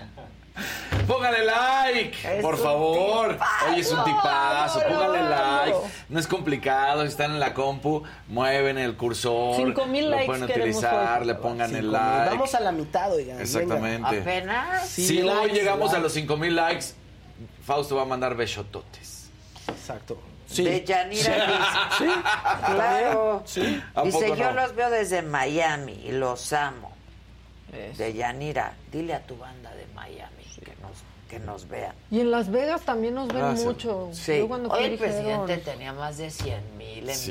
vivo. y- Sí, es tan A- a- aburrido. Además güey. entienden que el like es para que el mismo programa salga más, no es Nomás otra cuestión. Perdón, eso se trata. pero la neta es que... Sí, ya no mendiguen likes, nos dicen luego. Oigan, Es pues que no es para mendigar, es que entiendan que es para que el mismo programa siga. Pues sí, pero ¿y si no hay qué hago? Así, ¿no? Si no hay, pues, ¿qué les digo? Ni modo que no diga. Comparten, compartan. Bueno, Como dice la canción de José, anda y ve. Anda y ve. Anda y ve. Bueno, el, béisbol mexicano está que arde, siguen los cañeros de los mochis haciendo las cosas muy bien. En la serie del Caribe ahora derrotaron 2 por 1 a eh, Panamá, que eran los federales de Chiriquí, el equipo. Y con esto, bueno, aunque ya habían calificado semifinales porque lo habíamos dicho, se aseguran y, bueno, aspiran a tener la mejor eh, primera fase. Así que ahí está México haciendo las cosas muy bien. Terminan hoy contra los indios de Mayagüez de Puerto Rico y Panamá estará enfrentando a los agricultores de Cuba. Así es como México entonces hace las cosas muy bien. En el fútbol mexicano las cosas cada vez están peor, no se hace nada, las propuestas que se dicen pues simplemente son refritos de propuestas de hace 10, 20 años, proponen campeones sin ser campeones, pero mientras eso pasa en nuestro fútbol, en Inglaterra, la cuna del fútbol y donde sí se preocupan porque haya verdadera calidad, que hoy en día sin duda es el mejor fútbol del planeta, bueno, pues empieza una investigación por parte de la Premier League al Manchester City por una comisión independiente que va a estar encargada de examinar posibles infracciones a las reglas financieras desde la temporada 2009 hasta la 2017 más o menos. Y entonces dicen que hay varias cosas, más de 100 eh, supuestos eh, de infracciones por parte de los Citizen, como son conocidos, y están diciendo cuáles son los castigos que podrían llegar de acuerdo a esto. Por ejemplo, desde haber roto el, el fair play financiero, que es gastarse más de lo que deberían de hacerlo, por los ingresos contra los egresos, por la venta de camisetas, por lo que sea, por los jugadores, todo eso por no dar a conocer cuánto le pagan a sus propios eh, coaches, eh, a sus propios DTs. Entonces, todo eso ha venido a causar varios problemas. Algunos dicen que podría perder la categoría, o sea, descender, otros que lo podrían separar de la Premier, del fútbol inglés para siempre, otros que le quitarían los títulos. Y mucha gente del fútbol inglés empezó a decir, todo eso es pasado y no que no esté eh, correcto el castigo, pero dicen quitarle eh, dos o tres títulos, aunque tenga seis en su historia, quitarle dos o tres títulos no es un impacto. Para que haya un verdadero impacto y para que no vuelva a suceder esto, que además es bueno porque está poniendo de cierta manera los ojos en los fútbol en los equipos estado. ¿Cuáles son los equipos estado? El PSG, el Manchester City, ahora el Newcastle, estos equipos que compran jeques árabes y que tienen el apoyo, por supuesto, pues del país, en Sí, pocas sí. palabras, y entonces tienen dinero por carretillas de dinero y pues no hay ningún problema. Entonces dicen, si queremos verdaderamente un castigo y que abran los ojos y que se den cuenta que no pueden hacer lo que quieran, no es quitarles el triunfo del pasado porque eso pues, ni- ni se van a dar cuenta. Es en este momento reducirles puntos, no permitirlos estar en la Champions League, no permitir que se mantengan, por ejemplo, en la primera división y desciendan y de ahí ir subiendo. Entonces, esto se está discutiendo qué es lo que va a pasar con el Manchester City, que además es uno de los más poderosos económicamente hablando y de que tiene al de los mejores jugadores en el mundo en este momento. Así que, bueno, pues a ver qué es lo que sucede con el Manchester City. Se está realizando esta investigación. Vámonos ahora a la Fórmula 1 porque Red Bull otra vez vamos a empezar. No ha, no ha arrancado la temporada. La temporada ya sabemos que arranca en marzo 3. Pero, pues ayer entrevistan a Max Verstappen y también a Max Horner. Y cuando le preguntan a Max Verstappen que quiénes son sus favoritos para el título, no menciona al Checo Pérez. Aquí en México ya sabes, el nacionalismo y el patriotismo. Y, Vean, odia a Checo Pérez. Uno, volvemos a la plática que hemos tenido del mismo año pasado hasta hoy. Checo es el 2, va a estar por encima de Red Bull, siempre los intereses por parte de Max Verstappen, ¿no? En edad, en piloto que han desarrollado, todas esas cosas que tiene. Entonces, pues Max no está sobajando a Checo. Él dice, ¿quiénes ves tú como muy eh, tus rivales más fuertes? Y entonces habla de Lewis Hamilton, por supuesto, Lewis Hamilton siempre lo va a seguir haciendo, George Russell, Charles Leclerc y Lando Norris, hablando de Ferrari, de Ferrari, de Mercedes y de McLaren. Entonces, pues la gente empieza a- de este lado, de este es país, el a decir. número dos, pero hay dices- números uno. Exacto, entonces es como de, pues no está agrediendo al Checo, nada más está diciendo que Checo no es una amenaza para él en su título, lo cual es realidad, le van a dar la prioridad. Sí, tendría que pasar muchas cosas para que en Red Bull Checo Pérez pudiera ser el ganador, como por ejemplo que gane siete carreras y en esas mismas siete carreras Max no calificó, no logró finalizar, el coche no terminó, quedó en posición número 10. Cuando pasaran, si es que llegan a pasar esas cosas, entonces apoyarían a su piloto número 2. Ya. O sea, durante toda la historia de la Fórmula 1 O sea, siempre ha pasa. sido. Siempre Así. pasa. Podemos ver innumerables en la misma Mercedes-Benz con, con Lewis Hamilton, pues lo que pasaba con Valtteri Bottas. Y el propio eh, Max eh, Horner, bueno, pues este, Christian Horner, perdón, Max ya los estaba juntando, dice, Checo sabe qué es lo que, lo que queremos de él. ¿Lo queremos apoyar? Siempre sí. ¿Queremos que sea campeón del mundo y ha demostrado la capacidad? Sí. El problema es que enfrente de él está Max Verstappen. Pues sí. Entonces, pues este, así es como esto va a Pues seguir y ya.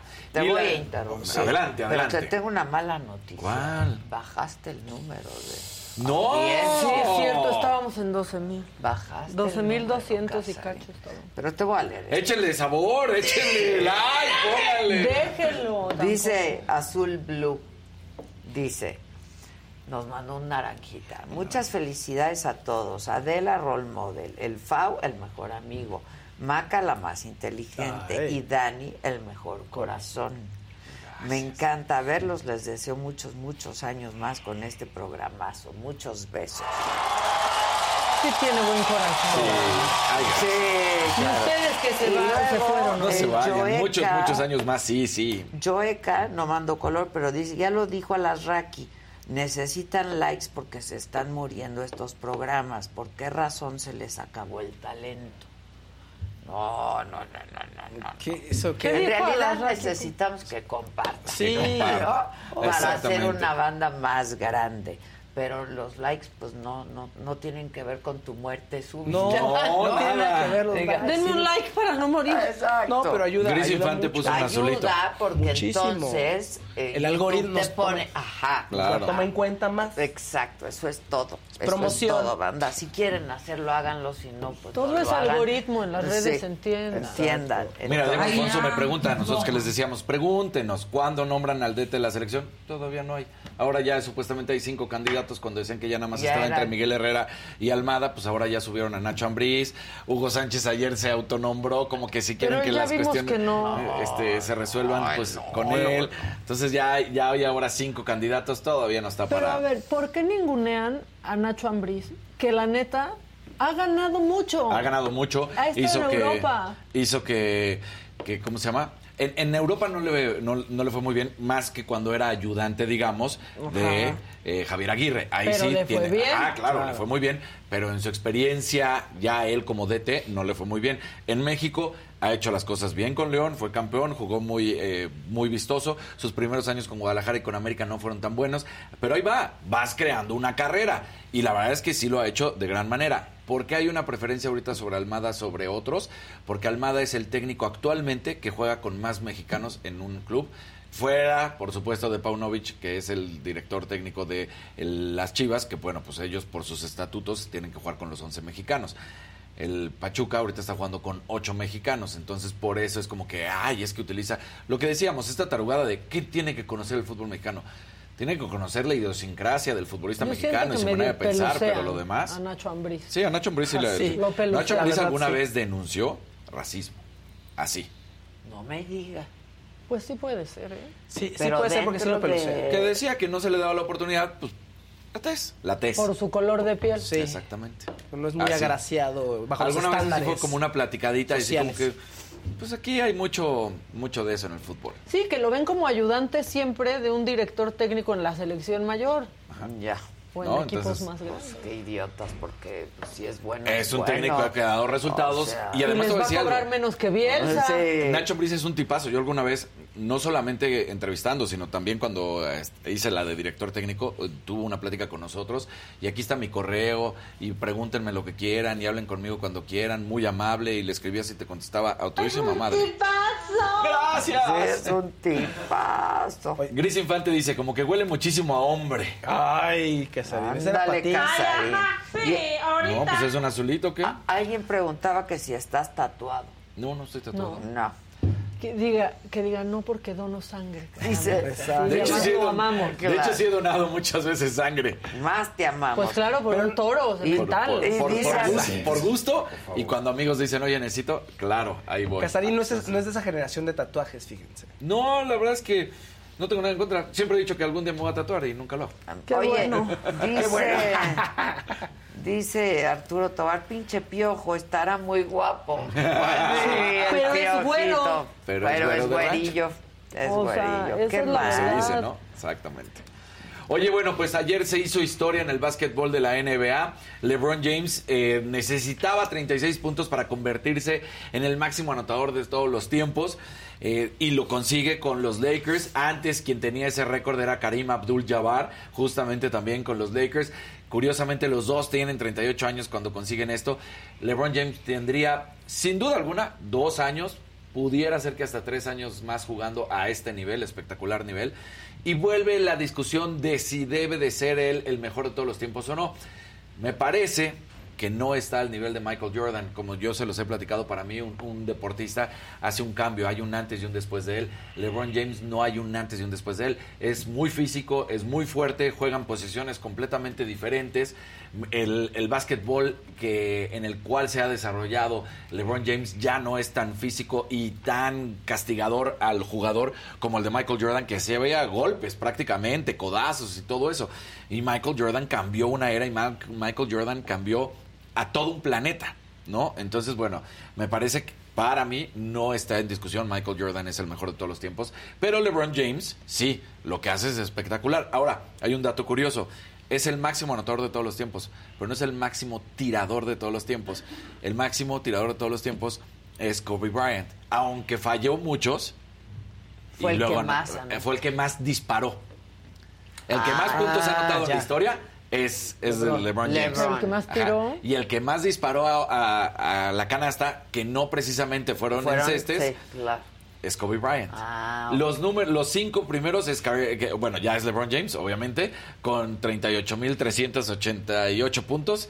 Eh, luego le sigue Karim Abdul-Jabbar con 80 38.387 puntos. Karl Malone, el, el, El cartero. postman, el cartero como era conocido, 36.928 puntos. Kobe Bryant con 33.643 puntos. Y Michael Jordan con 32.292. Y siempre va a venir además esta discusión de qué hubiera pasado si Michael Jordan no pierde esos años de retiro en que se va a jugar béisbol, que además Claro. fueron malísimos, y que si hubiera seguido jugando, claro. No puedes eh, hablar con el hubiera, no existe y todo, porque además también lo que le afectó a Michael Jordan fue el fallecimiento de su papá, por eso decide que se quiere ir a jugar béisbol, una Le papa para jugar béisbol. pero le pegó fuerte. Sí, le pegó. Entonces, pero si las cosas hubieran seguido, pues yo creo que Michael Jordan y esos Bulls hubieran podido ganar tres o cuatro Pero títulos dicen más. que Michael Jordan es un, fue un fuera de serie. Un fuera de serie. Es el primer atleta billonario. El primero, ya empiezan a aparecer por ahí otros, pero es el primero porque además es dueño de los Bobcats. Pero era un fuera de serie, o sea, la manera en que él jugaba. La verdad, si no han visto The Last Dance, sí, Ah, está es, bueno. es una Sí, oda a Michael Jordan, hace claro que una sí. pandemia. Sí. No la vi. Sí la viste, según yo. No. O sea, está muy bueno No. ese documental. Hay, muchos que se pandemia. terminan quejando de que, ay, es Michael Jordan. Pues sí, es una oda a Michael Jordan. Es una oda a Michael Jordan. Y ves lo y, y es prácticamente el último año, pero es una cosa de locura lo que fue Michael Jordan Sí. en el básquetbol. Sí cambió. Y, y eso, pues la verdad es que se tiene que decir. Y bueno, ya estamos en tiempos de Super Bowl. Y como sabes, ponemos los mejores anuncios. Ah, Ah, eh, sí. me Entonces, encanta, estamos, a, estamos a cinco días del Super Bowl, entonces vamos a arrancar hoy, mañana y pasado, los tres mejores. Venga. ¿No? Este. Y bueno, pues aquí nos arrancamos con este Super Bowl, este de Breaking Bad. Justamente hablando de series. Ándale, a ver. Saluda, que ¿Qué pasó, Kevin? No, no soy yo de Breaking Bad. Que te quites la camisa, eres dicen, para ver si... Sí, que te quites la camisa. ¿Tengo tatuaje? Sí. No hay nada. Ah,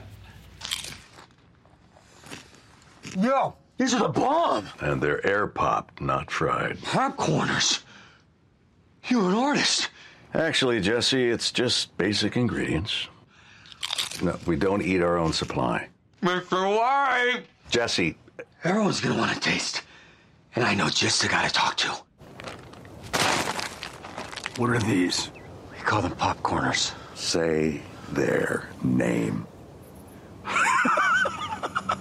Popcorners. Time, time, time! Yeah! How much of this stuff do you have? We've got six signature flavors, Joe. Seven! You make seven! Seven. Seven works. Yeah. Popcorners. Break into something good. We're gonna eat a lot of snacks together.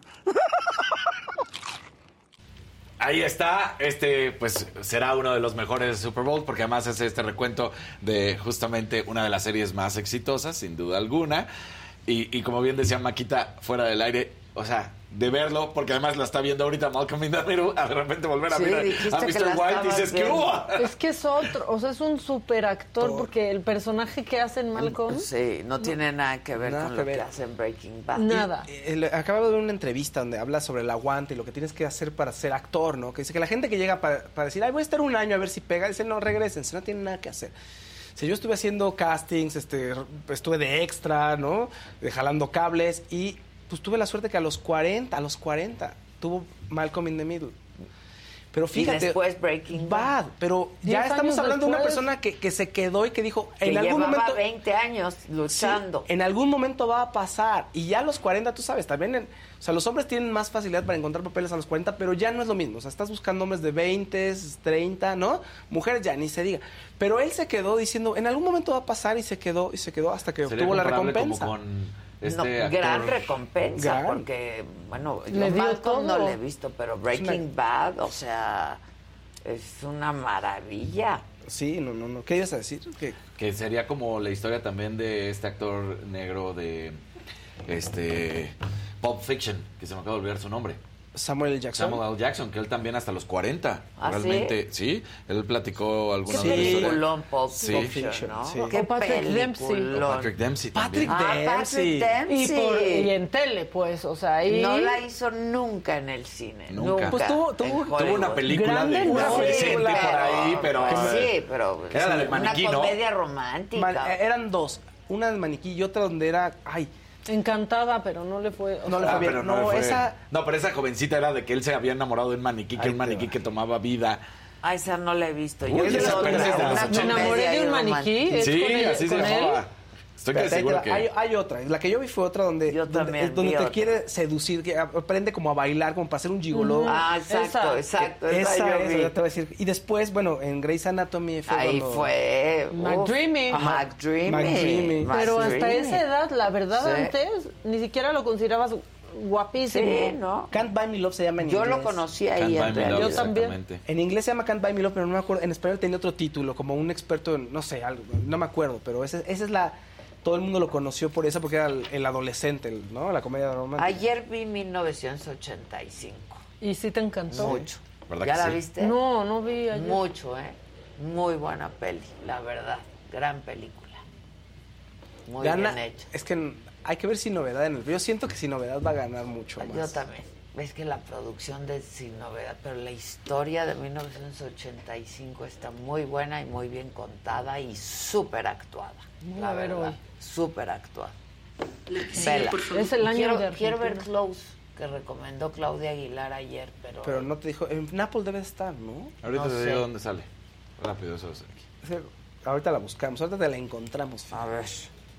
Bueno, ¿qué La más? que sigue, por favor. ¿Ya? ¿Ya? Kevin la decidió. que sigue, Ah, por que favor. Sí, Kevin decidió que ya. La que sigue, por favor.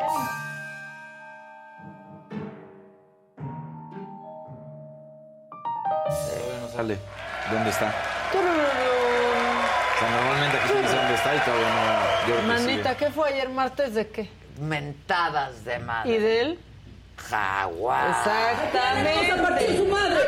Pues sí, Yo decían por estoy esperando el martes del jaguar. Van a decir algo, van Fue a un sacar otra montaje, cosa. Maca, fue un montaje. Pero lo mejor, o sea, lo que más me gustó es, o sea, sí eran ellos, pero antes.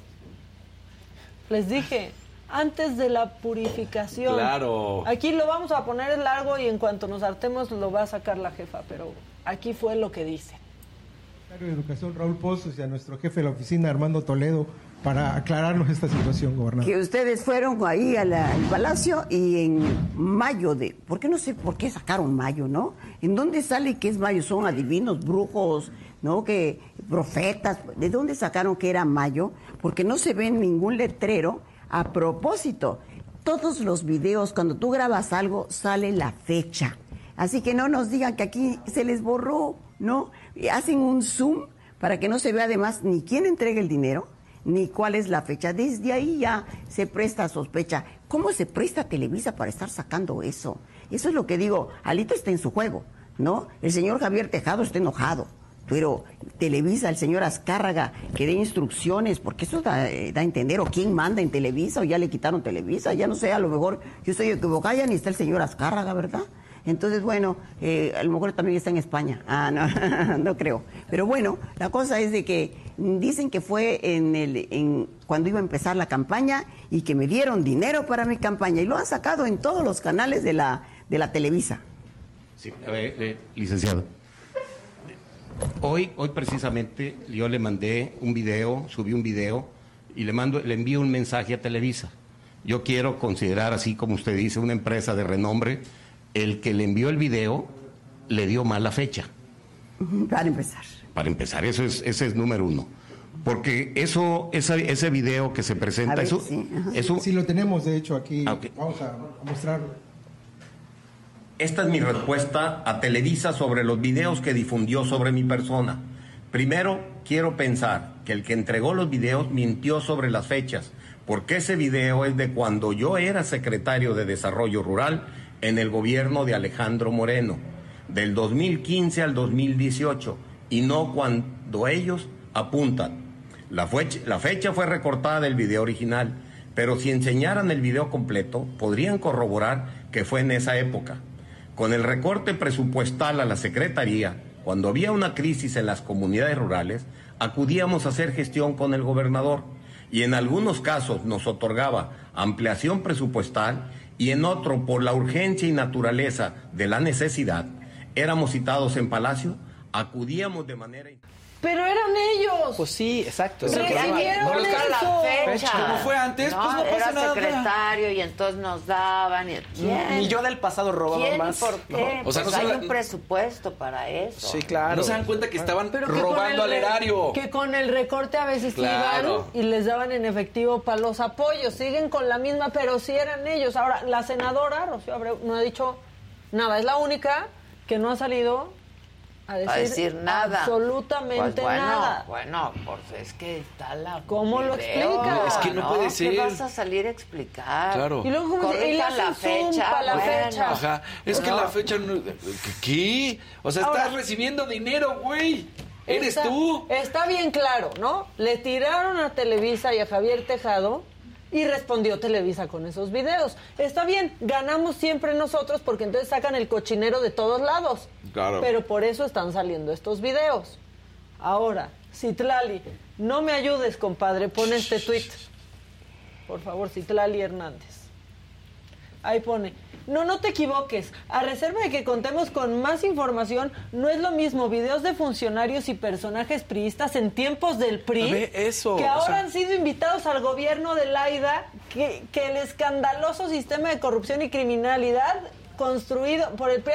Pero invitaste a los que eran No, parte del problema. claro. Citlali, eres tú muy inteligente. No, ¿Por qué, ¿qué dices pasó? eso? Que están a dos de decir, pero es que mi yo del pasado robaba Exacto. más. O sea, No es lo mismo videos de funcionarios y personajes priistas en tiempos del PRI. o sea, O son los ahora invitados. personajes. O sea, Tú- Es que pasaron por una Los lobotomía. exculparon y entonces Se ya- sí, sí. sometieron a una lobotomía. Se metieron ¿no? al agua, los purificaron, manita, ahí. Entonces ya no son lo mismo. O sea, sí robaron, pero ya no. ¿Qué es esa defensa? Y bueno, este también Laida habló de las acusaciones que se hicieron en proceso, pero se quejó del mal montaje que hicieron y casi casi dijo, no hombre, pregúntenme a mí, yo sé hacer buenos chats fake. Pues sí. Así se defendió Laida, ¿qué no, es esto? No, no, yo sé hacer buenos chats, Chats fake. fake. O sea, casi. hazme favor. Échala. Les falló horrible, ¿no? Y se les ocurrió poner la fotito en cada vez que hablaba. Hablaba Gerardo supuestamente y ponían su fotito, y luego la mía, y luego la del otro. ¿De dónde sacaron eso? Pero son burros. Yo creo que hay que asesorarse, les presto a Walter para que vaya y les dé una asesoría rápida, aunque sea. Sí, No, préstaselos, pero también los cachamos, porque tú hiciste un chat con una fecha de una foto que, no se hizo en el existió. futuro. Sí. que no sé, que no o sea, existía. puso la foto de, un, de, de, de, de una foto Claro. que en ese momento no, No existía. no. Entonces Walter no la trae bien, ¿eh? No, No, Walter, no. se le va también a Walter. no la trae bien, Laida. Sí, la verdad. Y a Mario Delgado también le preguntaron de este tema. ¿Y a quién creen que le echó la culpa? A la oposición. No. Sí, sí, la oposición tiene la culpa hasta cuando ellos no están agarrando el dinero. Ponga. Sabemos, como lo decía Horacio aquí muy bien, que la única estrategia que tiene la derecha es tratar de desprestigiar, tratar de ensuciarnos, pensar, decir que todos los políticos eh, son iguales y que no hay diferencia. Pero sí demuestran que todos son No, iguales. sí, claro. Sí, Es es, que lo que no está solo pasando. son iguales, son los mismos. Los mismos. Pero más Son hipócritas que antes. Pero más cínicos. Sí, diferente, porque ahora están en otro partido. Mustios, mustios. Bueno, y ahora me voy a ir hasta Turquía este, para seguir con estos funcionarios que se desprestigian solos. Porque ya muchos rescatistas se pusieron en contacto, pues ¿con quién? Con Insa- Isabel Arvide. ¿Por qué? Porque está en Turquía, porque es la autoridad, digamos, este, que tiene relaciones exteriores allá, la autoridad consular. Sí. Y entonces sale con este tuit. ¿A mí? ¿Cuándo? ¿Por qué? Yo no soy la instancia. o sea. Contesta pues a bueno. Publímetro. En, los topos de México ofrecieron su ayuda a la cónsul Isabel Arvide, pero ante la falta de respuesta buscan a Marcelo Ebrard, cosa que hicieron. ajá. ¿A mí? ¿Cuándo? ¿Por qué? Yo no soy la... ¿No es la instancia? Pues sí. Y si no, que por lo No menos. Pues es la de representante de México en, En Turquía. Turquía. Pues sí. Oye, si no, que, que le eche un poquito de ganas y que diga, oigan, yo no, pero miren, los, venga, Sí. les, les ayudo. Marcelo Ebrard claro. lo instruya, yo aquí estaré Claro. esperándolos y agradecido. ¿Cómo de no, yo por- Tantito. Pero les digo algo. Pues yo no fui, yo no fui, yo no fui, yo no fui. Les voy a poner un tuit que los va a ayudar a entender por qué respondió así la cónsul. Por favor, el tuit.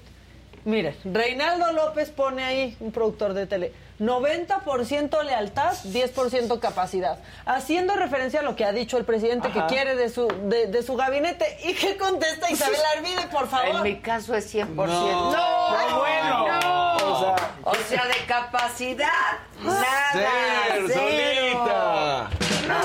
Qué bien, qué seguro Por me favor, siento. cuando tomen, no tuiteen. No.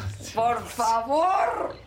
Cuando No, no, bueno. cuando no estén Claro, en sus no. cabales, no tuiteen. No tuiten después del No. ribo. Por favor, en mi caso es 100% lealtad. Yo no les miento. Todo, yo de capacidad no, No. no me queda ni un 1%. Sí, no sé no, ni no. qué hago acá en Pues Turquía. sí. ¿no? Bueno, este, es que a mí eso sí me hizo el día. ¿Se acuerdan del libro que hizo Isabel Arvide donde pues le profesaba un amor? Un Ah, sí. A Marcelo Ebrard. Sí. Bien, bien romántica, bien enamorada la chica. Bueno, este, hubo cumpleaños en el Senado y Xochitl Galvez no quiso dejar pasar la oportunidad de un pastelito. ¿A quién era el pastelito? Acompáñenme a ver. conmemoramos, más no celebramos. Un año del escándalo de la Casa Gris. Un añito de impunidad, de opacidad, de oscuridad. Este es un regalo para José Ramón, para que él es de su rebanada de pastel. A todos los que lo han protegido. Un año donde el conflicto de interés sigue impune. Infeliz y gris cumpleaños. Pues sí, cumpleaños a la Casa Gris, ya pasó un año de la Sí, Casa sí, Gris. sí, que sí. también hay la mansión, ya. Lo que pasa es que sí, 100 mil pesos Pues, al mes, pues no, pues, no se pueden pagar fácil. Bueno, y, en Te Houston, renta. y para Houston es caro, ¿no? 100 mil pesos. Ni siquiera es el Bueno, es que es grande Sí. la casa, es grande. Tiene una albercona. Sí, es grande, No, es grande. ahí nada, este, el presidente. Pues sí. Bueno, y rápido con ustedes, el hombre constitución. En serio, es que, mira, manita, sí le echa ganas. Santiago Krill le echa ganas, ¿no? De, voy a hablar como los chavos en el TikTok. Entonces dijo, me voy a inventar al hombre constitución. Pero no la da. No la da. Soy el hombre constitución. Tengo todas las versiones para trabajar, para presumir. La del bolsillo, también la digital. También la constitución que habla de la constitución. Me preguntan cuánto sé de la constitución. Vénganse. En el 2011 incluimos a los derechos humanos en la constitución, la reforma más importante que se ha hecho. Enseñamos la constitución, defendemos la constitución y hacemos valer la constitución. Adiós. Me voy a leer la constitución porque Soy el hombre constitución. ya. Oye, y la canción No, súper ¿por qué? ochentera además. Es el Toño de Valdés de la Constitución. Pues sí, es que ¿por qué? ¡Ándale, aguante! ¿Por qué? Ay, no, no. Híjole, qué mal video. Santiago, Sí. no. El hombre constitución, sí, sí, sí, sí. sí. Híjoles, de veras, sí, no, no hagan eso, porfa, no hagan eso. Y la de bolsillo. Eh, Sí, no, así como... Ya. Y sus hijos, ay, papá. Sí, Eso sí, se ve. Eso, o sea, en lugar de enganchar con otras audiencias, es papá, ya, Papá, por favor. pena, no hagas hagas eso, eso, no. me da pena. Oye, en ese momento sus hijos lo dejan de seguir, lo bloquean. Híjole. Ahí quería que conocieran al hombre constitución. Está, pero, y- pero el Alex Fernández, vente, mira. Vente, Alex. ¿Ya puedo pasar? Vente. Vente. ¿Qué dices? Pásale, pásale. ¿Cómo están? Muy bien, ¿y tú? Qué gusto, Vente estamos acá, al aire y todo. Sí, siempre estamos al aire todo el tiempo. ¿Cómo están? Qué gusto estar aquí. Muchas gracias. No pero qué maravilla. ¿Cómo estamos? Qué gusto verte. Ay, pues sí, México, ay, cállense a pedazos. A pedazos. Y ahí vengo yo, ¿va? Pero ¿qué tal, de señor. Constitución? ¿Viste al señor Constitución? No, no lo vi. Qué bueno. Me, me imagino que era algún político haciendo alguna estupidez. Santiago Santiago-. Ah, bueno, sí, En. TikTok. Está bien, que se entretengan. Híjole, Que se no. entretengan. Porque ya ni nos entretienen a nosotros. A mí no, No, me dio no, ni risa. Es- me dio triste. pena. Ya, es que ya triste. pena, o sea, que se acercan a los jóvenes. Ese es el problema. No, se alejan, no. ¿no? Se Pues alejan de- hasta de su familia. Pues. También piensan que se acercan con el escorpión dorado y tampoco. Ay, eso está. eh, ¿Lo ahora, que estoy haciendo eh, medios para lo que ahorita les platicaremos del auditorio, eh, pues voy a ir con el escorpión, parece ser, y pues le voy a preguntar. Sí, Le voy a decir, claro. Le voy a decir que ya, ¿Cuánto te dieron? No, yo ya le pregunté. ¿Y qué? Que nada. La verdad, el La verdad sí le creo al- al- Es la Yo primera que aceptó, más bien. La primera que Eso sí. Fue la primera que aceptó Es muy ir. colmilludo, Seguramente mi amigo está... Montiel. Yo Claro. creo que va a aplicar la de tener a todos Claro, y seguro momento. los ha estado Sí. buscando y la primera que aceptó pues fue Claudia. Fue la Chainbaum. La Chainbaum. O tú para tu podcast. no, yo ya, no, yo, lo la política, yo la política, no, yo ya no, no, no, que hagan su No desmadre. te, no te ocupas ya de esos Pues es personajes. que ya ellos ya son mejores comediantes que yo. Sí. Eh, hacen ma- mayores absurdismos, payasadas, ¿no? Adelante, por favor. Eh, este, no, la política creo que eh, también nos hace falta luego tener un respiro de. Oye, el, el- cuando estuviste en Sagalay, Sí. ahí se armó de- buen debate. Me acuerdo. porque Estuvo Mid. Ajá. ¿Te acuerdas? ¿Quién más estuvo? No me- eh, estábamos justo viendo que era la otra oficina también, Acá que ahorita ya llegué aquí a Adela Michas Incorporation. Ay, ¿qué tal? Ya, ¿qué es esto? Adela Micha Inc. Adela Micha Conglomerate. Exacto, No, me acuerdo, fue hace como cinco años. O sea, vea. Como por ahí cuatro o cinco montón. años cuando empezamos a hacer Saga Live. Sí. Y no me acuerdo quién más estaba, la verdad. Estaba- este, Me acuerdo que estaba Maca. Eh, ¿En el programa? En el programa ¿Ese también. día? Ese ¿Qué día. Hace Sí. un montón. Ay, creo que, claro. A ver. Que estábamos, o sea, había un montón shot, me acuerdo que éramos como. ¿No, estaba- ¿No era un debate? Creo que sí, aparte. Fuimos, a- hicimos un debate, claro. O sea, Algo te- con- pasamos un pues debate. Eran los Óscares más la política. No era un debate presidencial con Alex. Ah, que yo está? fui ahí nada más como el factor burlas. Sí. ¿No? El, el ¿Que tú factor lo hiciste chistocho. o en Saga? No, y tú organizaste una transmisión de, eh, para ver el debate presidencial y entonces invitaste a una banda, me invitaste a mí, estaba Alex y no sé quién más, solo me acuerdo de Alex y de ti y de mí. Este, Pero sí sí, fue un debate político. Estaban a Anaya, el Bronco. En el debate ellos. Estaban en el debate y nosotros lo estábamos cotorreando. Margarita que hacíamos show. Claro, el ya, debate. ya, ya, Que nos ya. tocó la cortada de manos del Bronco. Sí, claro. sí, sí, sí, Y ahí estábamos nosotros viéndolo y comentando Claro. con la gente, Y mira. claro. Y mira. Y mira, seguimos Y en las mismas. Sí. Sí, hablando de casi que de los Sí. Qué barbaridad. Oye, Anaya ya se fue pero entonces tu comedia ya no incluye política. No, pues creo que no, nunca ha sido mi interés por el momento. Me gusta hacer cosas que me entretengan y que me diviertan y no me divierte la política y no me entretiene y no se me hace divertido muchas de las cosas que están pasando. Entonces yo prefiero pues eh, enfocarme en otras cosas. El show de ahorita que traigo es Toronja, sobre ¿no? sin, sin toronja y es sobre salud mental. Y, y, bueno, que me parece que ahorita es más poderoso y más lindo hablar de algo como eso que andar metiéndonos en la maraña política. Haces bien. Sí, Haces la bien, verdad, haces sí. bien. Pero a ver, cuéntanos, ¿vas a estar en el auditorio? Ay, sí, Wow. Adela, así mira, ay, sí, vamos Oye, a estar... qué bien. O sea, ya estar en el Uy, auditorio. Es otra. Es, es otra cosa y eh, la verdad es que Y la presión se siente diferente. se siente distinto. No, y además, espérate, lo estamos, lo voy a grabar y lo estamos produciendo. Oye, y va Netflix, Nosotros. supongo. No, no, ¿No? no, no, no. Por primera es que estamos, ¿Qué? estamos ¿No va revolucionándonos. Netflix, entonces? Ahorita no va nadie. Ok.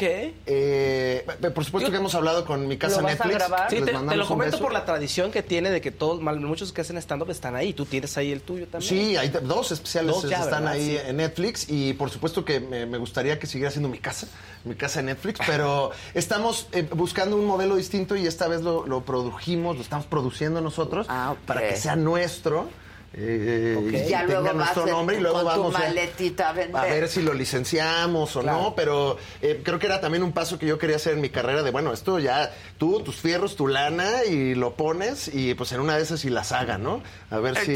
Este, Tu nueva sucede. casa, la saga. Mi nueva casa, la saga. Entonces... Hay lugar, hay lugar. Hay lugar. Sí, hay ¿verdad? lugar. No, pues Sí, creo claro. que hay lugar. Hay Pues te siete digo. foros. Ustedes que no están aquí, siete foros, espectáculos, tienen un circo, un alberca, un foro acuático. Exacto, también.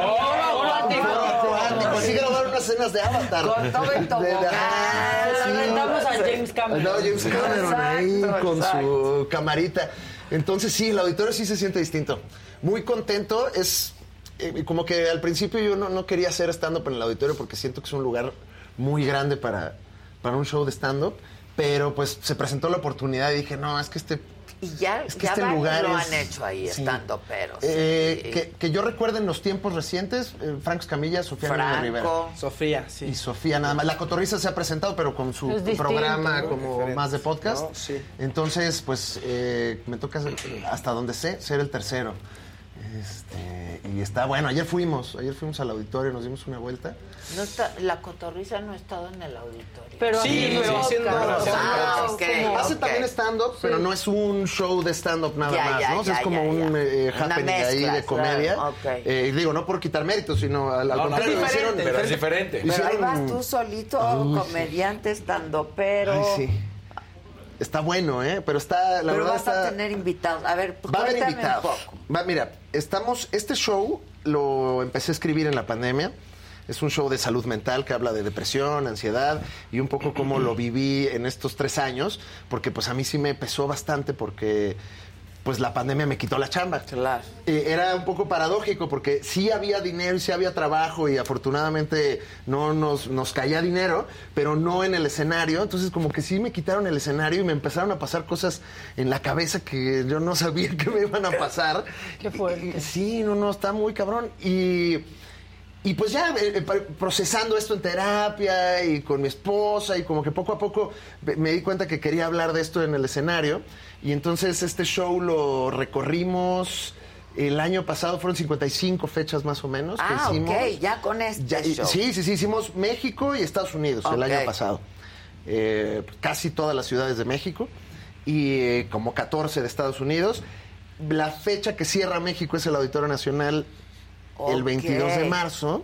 Grabamos el especial, es así como la fiesta Claro, máxima. ya, claro. Es, el, es el mismo show, El pero eh, le estoy poniendo, vamos a tener un número musical, Ah, parece ¿sí? ser, al principio. Eh, vienen invitados que todavía no, no he revelado, pero grandes exponentes de la comedia de todos lados. Bueno, por lo Este, pronto el escorpión. El escorpión no. ¿Ya eh, confirmó? Pues yo creo que espero que vaya eh, eh, ahí a, a- Pero rompes un poco entonces el formato de stand-up. O no, o, o cómo, o sea, cómo estos invitados cómo van, cómo van a Ah, interactuar. ellos abren el show. Ah, o sea, los ya. invitados van, al principio. Sí, son como abridores eh, que pues los, los llamo invitados porque pues la idea es que también sean parte de, de- Claro. de la celebración. Entonces, pues vienen tres comediantes eh, de distintas partes de la República, muy, muy divertidos. Luego ya empieza el show, que quiero meter ahí un número musical y todo, y ya todo el, el- el show ¿El de número stand-up. musical in- te incluye? Quiero, sí, est- estoy viendo, estamos escribiendo una canción. Pues, mi psicóloga me dijo que, que pues combatiera yo la depresión con comedia. Ok. Y yo le dije que no, pues no, que si para eso le pago, pues mejor no hubiera venido. claro. Sí, gracias por darme las sí. armas. Oye, Claro. qué buena onda, gracias. Eh, entonces es una canción que estoy escribiendo que se llama La depresión es divertida, según mi psicóloga. Ah, ok. Y eh, es una canción para explorar pues los beneficios de, Bueno, de estar deprimido. divertido cómo se lo cuentas a tu psicóloga. Sí, ella ataca O de la risa y le encanta y le da una curiosidad. Este, y, Y yo le- ahí nada más así sufriendo, ¿no? Y le, le- oye, y le pagas por hacerla reír. Sí, exacto. Me encanta la psicología, es la única profesión, es el único profesional de la salud al que le pagas y no te dice qué tienes. Eh, Si no te dicen. No, te deja tarea, es te-. Claro, nunca vas con Muy un gastroenterólogo. Te dice qué Exacto. hacer, Un gastroenterólogo de, oiga, doctor, hacerle". ¿qué tengo? Pues no sé, tú Sí, dime. claro. Sí, Analiza. Tú, la respuesta está en ti. Es- exacto, es un negociote la claro, psicología. Eh, pero broma aparte, pues también fue parte de- de- del proceso y pues, eh, eh, pues contento de, de llevarlo al auditorio. Va a Y lo va a que estar es muy divertido es que luego llegas con a terapia, ¿no? Y, estoy súper deprimido, pero lo dices riéndote, Ajá, ¿no? sí, sí, Y sí. dices, Pues no se te ve, no se te ve. Y no, sí estoy bien Sí, sí. pinche azotada. ¿no? Sí, no, no se ve. Eso es, eso es parte de la magia de la depresión, que no, la, no no. la vas viendo. Y también me enteré que todo el mundo tiene depresión, o sea, a- aparte a raíz de la, de la De la pandemia, pandemia, sí, eh, sobre todo en fuerte. niños y adolescentes hubo una, una subida, pero eh, no me acuerdo muy bien de la estadística, pero estamos, creo que uno en cada cinco, uno Sí, en cada sí. cuatro, Sí, es eh, depresión Sí. clínica. Es altísima la incidencia. Entonces también, pues un poco el espíritu del show es, pues ahí está. Vamos es a horrible. reírnos, pero- Vamos a burlarnos de alguna manera de esto que está pasando y, y- y, pues hagamos conversación, ¿no? o sea, Sobre hablar estas del cosas. tema, que es Exacto. serio, pero con humor. Con mucha comedia, sí, que lo disfrutemos, ¿no? Para nada el show es estresante, ni triste, ni melancólico. Es, Esto es divertido, búrlense. Pues soy comediante con depresión. Me o sea, ¿qué- pasa a qué- mí, les pasa a todos. ¿Qué mayor ironía hay que un comediante con depresión? O sea, Claro. es un carpintero Bueno, se le rompe es. la cama, ¿no? bien común también, ¿no? sí, La sí. verdad. Muy Sí. No, no sabemos bien El qué poema es. de Garrick, ¿se Claro? Garrick, Sí. sí. Sí. Que es mexicano, El payaso ¿no? El- Garrick, eh, Sí, que lo conozco yo por... Me voy a sentir muy ignorante, muy geek al mismo tiempo. Por Por Watchmen. Watchmen, sí. Sí. Sí, que sí, hacen, sí. Una, hacen una variación de la historia. Ah, ok. Con Pagliacci. El payaso Y hacen un, Pagliacci. exacto, y hacen un chiste ahí. Ah, ok, ok. Entonces, esa fue mi referencia. Sí, pero el poema es mexicano, el de Garrick. Sí, sí, Eh, sí, sí. eh, Soy Garrick. Soy Garrick. Búsquenme Sí, da, otra da un poco eso. No sé, no sé qué sea. Estaba viendo un documental que de hecho me pasó mi psicóloga de comediantes gringos deprimidos y también un montón muy común. pasan por Reír eso. llorando de Juan de Dios Pérez. Reír llorando. No sé si tenga que ver con que estás Robin Williams, pues al final del día Robin se termina... Williams. Pero, Robin Williams, sí. pero ¿sabes qué? Lo entiendes, ¿eh? O sea, ahora que estuve viajando mucho y estás mucho en hoteles y en cuartos y, y- y eso es, es un ambiente bastante depresivo, ¿no? O sea, como que sí tienes que, que tener claro eh, que, que, este, ok, estoy llegando a este lugar. Porque vas, te subes a un escenario, se ríe la gente, te aplaude, eres lo máximo y luego llegas a un cuarto así todo callado tú solo. Y esa descompensación Claro, no tienes ni con quién... no tienes con quién rebotar. Entonces, pues también he aprendido, gracias a terapia y trabajándolo, como de, bueno, hay que ir aterrizando un poco hacia la realidad para que cuando llegues a dormir llegues tranquilito. ¿no? Claro. Eh, Steve Martin dejó el stand-up eh, porque hacía estadios y llegaba luego a su casa y era como. Solo Y le ahí. daba la soledad Que le pasa increíble. mucho, mucho Sí. los cantantes, Los cantantes, también, ¿no? Sí, O sí, sea, sí. Hay unos que luego hasta por eso, pues en León tienen que estar tomados. Pero sí se entiende Sí, se se entiende. entiende. Yo lo vi y dije, qué rica peda. Ay, qué rico. Qué rico, sí, qué rico Pero estar ahí. imagínate que pagaste eso, qué güey. Pues no sé. También, Ay, bueno, ¿no? bueno, Porque no se ve mala copa, ¿no? O sea, no está así... Eh, Ah, sí, está- ya. no, no, no está Harten, hombre. Yo, ma- es que eso, justo estábamos ahorita hablando de eso, que como que al mariachi eso se le permite, ¿no? Como que es parte del, El de la mística, claro. de esa figura Y si muy tu papá macha. era el hombre que decía, yo no dejo de cantar hasta que dejen Sí, de aplaudir. Que después me pues, enteré que es porque le daban un moche del alcohol. Ah. es eso, porque era dueño de los palenques también, eh, Vicente Fernández. poco? Sí, entonces él se llevaba un moche del, del chupe. Ah, entonces él seguía Pues por eso, si ustedes siguen cantando. tomando, yo sigo cantando, pues porque sigo ganando. claro. Eh, es buen negocio ese. Sí, Eh, cómo este, no. Voy a poner un bar. Pero sí los comediantes tienen una historia como de rockstar. O sea, de pronto unas vidas muy, ator- y muy drogas y ¿no? unas Sí. cosas muy fuertes. Hay, es que, pues, son varias cosas. La primera que no, es una industria que como que la hemos ido profesionalizando ahí empíricamente. Y entonces, pues, de repente te expones a, pues, mucho desmadre, mucho alcohol, claro. muchos camerinos, eh, eh, el aplauso, la risa y el escenario eh, marean. Pero, pues, hemos ido aprendiendo. Yo ya voy para 10 años y, y, este, pues, sí te va dando cachetadas la profesión como de... De, a ver, tranquilo, aquí estás. Y, y- y ahora que hicimos un montón de fechas, si no te disciplinas, no la libras. O sea, no hay manera de que vayas a, a Monterrey, Saltillo, Torreón y otra ciudad, cinco días crudo y, No, y- y claro. que pu- puedas dar un buen show. Entonces, pues si quieres eh, triunfar, pues tienes que de repente poner los piecitos en la tierra. Sí, pisando el suelo, mirando al cielo. Sí, sí. Pero qué padre que estás haciendo eso. Sí. Y, que- y le ha gustado a la gente. Muy contentos. Eh, Además, se me acerca luego gente en, en- en situación de salud emocional eh, sensible y tenemos buenos momentitos. Pues ahí sí, de- está padre. Está padre. Luego, cuando yo, ahorita, ahorita estoy muy bien, la verdad, eh, medicado y todo, pero en un, en un O muy sea, buen sí lugar. la pasaste realmente mal. Sí, sí, sí, sí, bastante. Eh, no, no al grado de, de ya llegar al pensamiento fatalista, ¿no? No estuve Ajá, ahí, ajá. pero puta, sí andaba con la nube negra aquí encima y muy, muy depresivo. Todo gris. mira, hasta Muy oscuro todo, ¿no? Eh, eh, y ahorita estoy en un muy buen punto. Y luego me tocaba que se acercaba alguien después del show y me decía, ay Alex, yo también, yo estaba en depresión, pero ya, ya, ya, ya salí. Ya y la entonces libré. estaba chido porque decía, puta, yo estoy hundido, pero sí se puede salir. Claro, Entonces creo claro. que también tiene un poco del espíritu ese show de, de, mira, hay gente que ya, esto es en teoría como si te diera una enfermedad.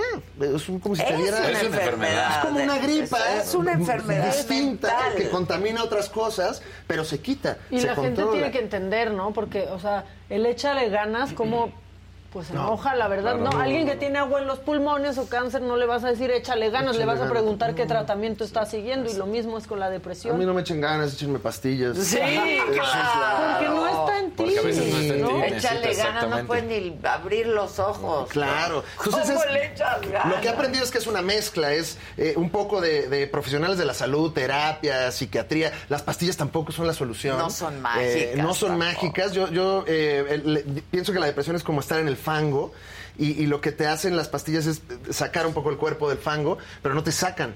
O sea, tú tienes que, que- que salir de esa trampa de arena, ¿no? Si tú no quieres, no. Eh, Es un trabajo. Es eso, es eh. rodearte de gente que te quiere, que te ayuda. Mi esposa eh, ha sido lo máximo durante ¿Tienes todo este proceso. No, tenemos un perrillo nada más. ¿Y no quieres? Sí, ¿No sí queremos. Sí, ¿va que sí?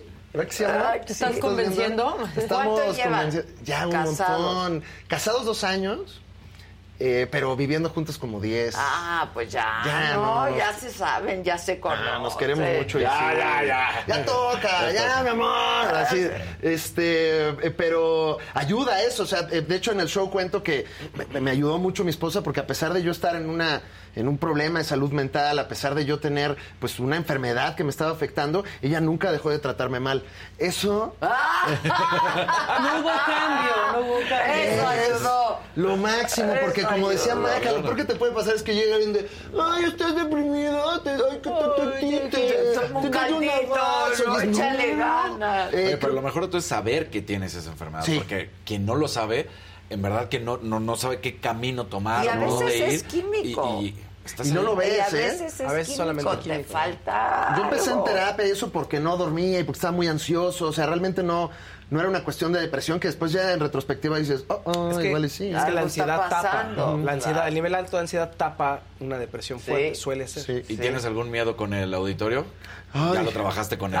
¿Cómo vamos con En- ansiedad? En eso estamos, muy ansiosos, muy Pues es que abrumados. sí, el Eh, auditorio. pero, está padrísimo, entonces ¿eh? tú te hiciste cargo de todo. Tú rentaste el auditorio. A través de pues la agencia que me maneja, Ah, estamos claro. armando un equipo de, de- de gente Entiendo, chida. pero tú pagaste todo. O sea, Sí, tú. con algunos socios, me estoy asociando ahí con Ah, algunas personas. Pero sí, estamos metiéndole las canicas. Ok. Entonces, pues bueno, más estrés, ¿verdad? Y aparte, me, me- como, como ya va a ser mío, también me dio una onda de, no, metámosle buena cinematogra- cinematografía. Entonces vamos a traer a un cinematógrafo excepcional, que es Diego Tenorio, eh, que nos va a estar ayudando a que le metamos, pues, eh, una Padre, onda, un nivel más al Claro, stand-up que... la o sea, iluminación padre. la iluminación claro. padre, o sea, lo lo estamos, lo estamos levantando de nivel porque también creo que es pues una cosa que tenemos que hacer en esta industria que es muy eh, novel aún, pero hay que estar empujando eh, la vara hacia, hacia pues nuevos horizontes. Sin duda. Entonces hay mucho en juego, está muy emocionante todo, es mi mundial. Es tu mundial. Es mi mundial, sí, porque el de Qatar Y un no- hijo al mismo tiempo también, de una vez, todo. No, Sí, después- Vete por todas. Ya, de una vez. Exacto.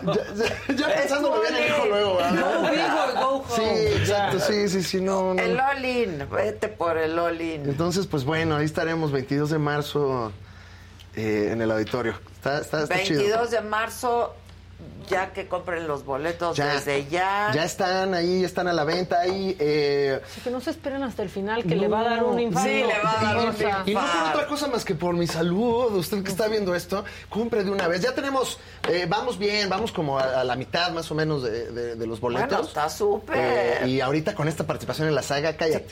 Ahorita compren boletos ahorita para demostrar lo que somos en la sala. Chinga, chinga, En chinga, chinga, chinga, chinga. Entonces sí, eh, ya están los boletos, ahí están en Ticketmaster. No, no van a, a clonar nada, no se preocupen. Exacto. Oye, pero te ves muy bien. Muchas gracias. Te ves muy La de bien. veras que sí estoy Te en fue un muy buen bien punto. en LOL. Sí, ¿no? hice Ganaste cosas. el primer lugar. El- sí, el- Sí. el- empatamos ahí la segunda temporada, el Rich y yo. Ay, la volviste a hacer, sí es cierto. Hicimos uno y dos y dije, ¿por qué? ¿Por? No sé. Bueno, sí sé, por dinero. Porque te pagaban. Porque me pagaron. pagaban. Porque Pues me sí. pagaron, básicamente. Pues claro. Eh, y nos Uno vive dinero. de esto. Claro, Pues claro. Platicábamos, no me acuerdo con quién, que la uno como que todavía no entendían No. eh, qué No, la, pex, la uno ¿no? O sea, estuvo como rara, que- pero... Eh, Es que rara. en realidad el formato, el formato es japonés y es un formato que pues realmente no es chistoso, o sea, no, No, es- no, no no. está escrito como, como para hacer ajá. reír, es más una cosa rara, experimento. Del, Mira, japonés, del, del comediante japonés, que lo ves el japonés y sí es como algo experimental, que no sabes si reír o qué está Bueno, pasando. Manuna Sí. cuenta, entró con Michelle Rodríguez. Sí, ¿no? eh, estamos en la Y primera. entonces La dice, pues nos sacaron porque nos dijeron que era no reírse y no hicimos nada. No estábamos haciendo nada y entonces pues nos Porque sacaron. en, en Japón, eh, ahí se empezaron a ver las diferencias culturales, porque eh, los japoneses son muy respetuosos, eh, por ejemplo, de las edades y de las jerarquías. Entonces, cuando hablaba un comediante, los demás se callaban. Claro. Cuando alguien hacía algo, decían, todo el mundo estaba proponiendo. Y trataron de agarrar el modelo japonés y, y hacerlo así la primera vez. pues, no. Y nos dimos cuenta que, pues bueno, los latinos funcionamos Sí, no distinto. somos Japón, Sí, nada. nos tienen que poner a chambear porque si no, no chambeamos. Y entonces ah, lo han ido, creo que ajustando y muy bien. Las últimas temporadas están muy divertidas y el Capi lo hace impresionante, que es, que es cagadísimo. Es muy cagado. No, no, no, es el, eh, Es decían que era el Michael Jordan de LOL. Llevó, quién sabe que, como 20 personajes y no Está tiene llenadera. Eh, está, la verdad, es, es, es un maestrazo de, de la tele. Eh, y, y se ha ido modificando. Creo que ha agarrado- Y a la gente le gusta mucho también, que es. Le gusta mucho vernos ahí sufrir y humillarnos. muchas temporadas, ¿no? Ujú, Sí, sí. ¿Cuántas van? ¿Seis? Seis, sí. Ah, Seis ya. o Sí, cinco. una cosa así. Ya, y grabaron ya una argentina y una ¿Y colombiana cuánto también aquí. tiempo dura cada temporada? Son como seis a ocho episodios. Ah, ok. Sí, son- Pero el claro. happening son seis horas. ¿eh? O sea, Exacto, es un día, ¿no? Lo tienen que grabar en Ah, un día. es solamente un Es día. un día, Sí, es un seis día. horas y, y es más que suficiente. Y, y entonces ya editan y hacen, Hacen ya todo toda la... En realidad son como tres días de llamado. O sea, te- es uno para intros, otro para las cosas de mercadotecnia. Y el show son las seis horas ahí Ah, ok. sufriendo. Y sí sufres, yo creo. Sí, ¿no? es raro porque es, es el peor show, es el peor salón de clases en el que puedes estar. Y empiezan a pasar muchas cosas en tu mente porque tú estás intentando hacer reír, pero no se ríen. Entonces tú dices, ay, soy un menso porque no se están riendo. Pero ves a los demás y sí te da risa, pero no te ríes. Exacto. Entonces los demás están chistosos, pero yo no estoy chistoso. Y eso te va como que paliando. trip. Te va erosionando mentalmente. Oh, qué trip, Sí, claro. la Y por verdad. eso las últimas horas siempre son surreales, absurdas, asquerosas y, y- y fuera de la ¿Y el humanidad. que se ríe pierde? Sí. Sí. Y lo sacan de la. de Ay, la si casa. yo entrara ahí me río a la primera. ¿Te imaginas? Sí. Con la, A con la la risa, así luego lo entras claro. como en un trance, Adela. O sea, de repente ya para la hora tres ya estás tú así, estás en otro planeta.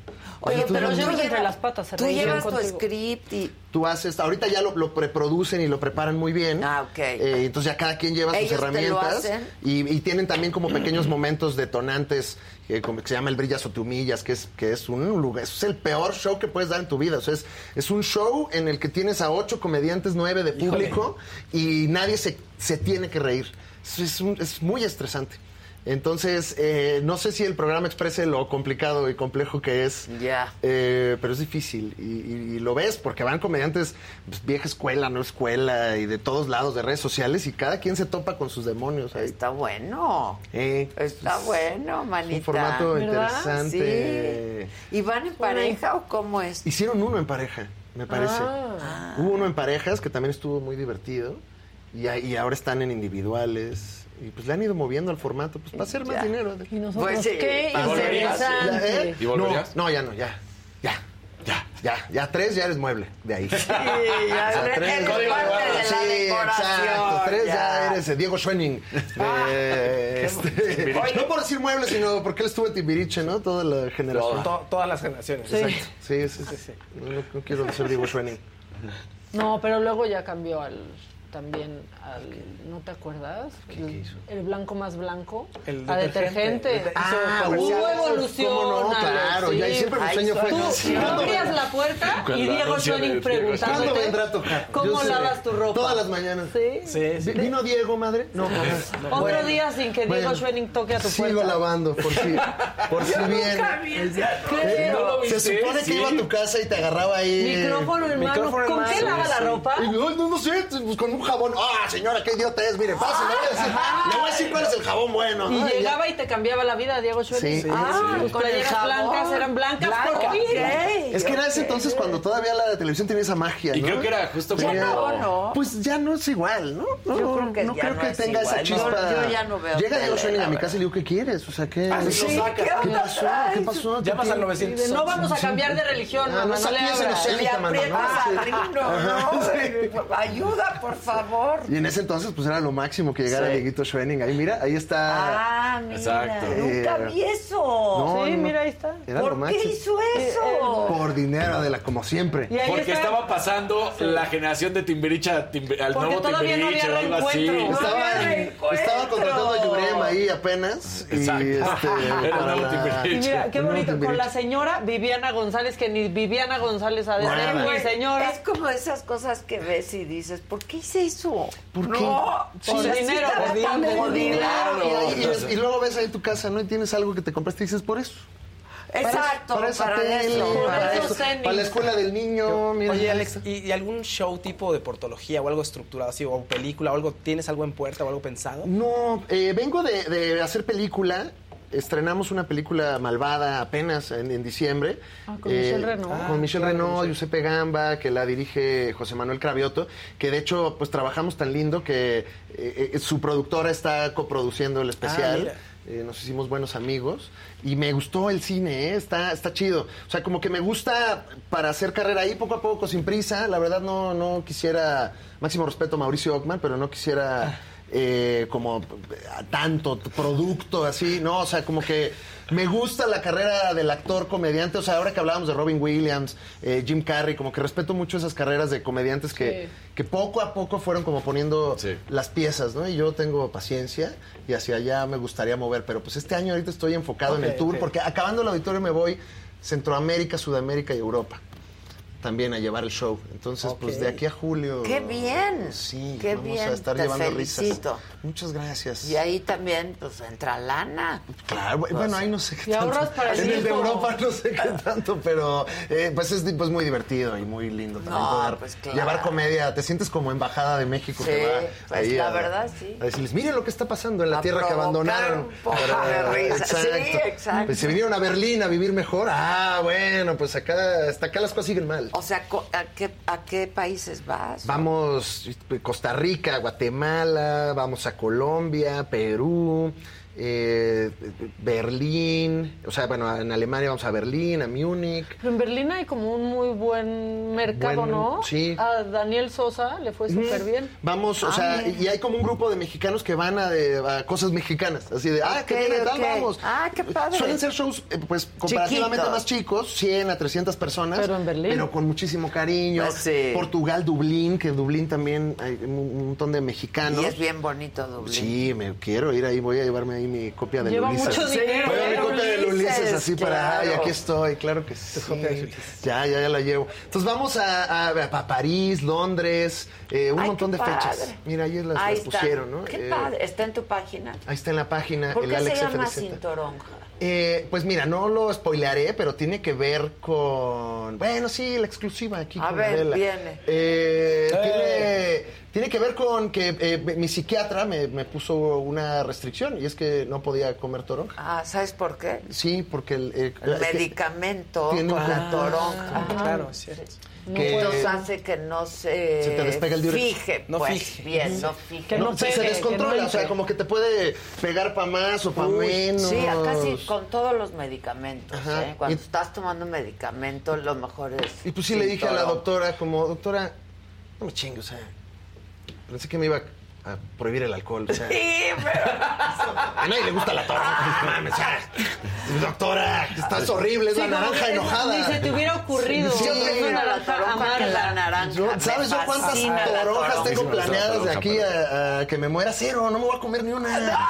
Sí, es verdad. Porque vamos a seguir medicados hasta que Exacto, nos por supuesto. muramos. Es que luego hasta les inventa propiedades a la de, no, es que quema grasa y no quema No, grasa. quema nada. Quema grasa cargar las toronjas, pero Exacto, comértelas. Bueno, es exacto, es como el agua caliente con limón de la Ándale, mañana y- y, exacto. ves la grasa. El. Agua caliente con limón es de la mentira más grande que la Te da 4T. una acidez. Ah, Te da Eh, una como que mi esposa siempre traía esas y de repente así me meto a bañar y hay un vinagre en el baño. Y yo, ¿qué es esto? Hombre, es que ahora te lavas con vinagre y es como que no, no, no, no. Esto es para la cocina. No empecemos, Exacto. no empecemos a mezclar departamentos de la casa. Exacto. Yo no cocino con el cloro. O el aguacate en la cara. O no, no, una no. crema. La mayonesa en la el comida cómasela. eh, sí, Exacto, sí, sí, sí, las cremas exacto. pónganselas. Y el aguacate hace mucho bien, es grasa buena. Entonces, Sí. cómanselo, no se lo está carísimo, no lo aguacates maleados. Además, sí. Sí, además Más. son aguacates maleados. Sí, los buenos se van para allá, Ah, el gabacho. Oye, Alex, pues felicidades, caray. 22 de 22 de marzo. marzo. Este, Auditorio Nacional, Alex Cintoronja. Ahí vamos a estar, ojalá y, y se animen a ver. Va a estar, es una noche muy bonita. Está, va a ser emocionante lo que va a Ah, pasar pues en el hay que ir, ¿en auditorio. qué cae? Vamos, 22 de marzo, ¿qué aparte es? creo que ¿Es miércoles, sábado o así? Ah, bien. Para que vayas ahí. El te- ombliguito de semana, Sí, dijera sí, el. Jimmy. Exacto. Ya estás. Miércoles 22 de marzo. Miércoles Vamos 22 a comprar los boletos. Vamos. ¿Cuánto cuestan los Depende, hay precios populares. ah, tenemos creo que hasta de 300 pesos atrás? ¿Y los más caros? como 1800. Ah, yo voy a comprar Ah, para eso, que para cooperar. Que no te creas, ¿eh? no los puedes poner muy baratos, si no el señor auditorio te dice, no, no, no, no, No, no, y no Ah, te sí, sale. Claro. tampoco salen las Claro. cuentas. Y yo, yo de no, que vengan gratis. No, no, no, no, no. No, Aquí hay que hacer dinero. No, nosotros vamos a comprar boletos. Ay, pues Y de muchas los gracias. caros. Eso hacemos los buenos Eso, amigos. muchas gracias. Yo también voy a comprar tus boletos. Eso.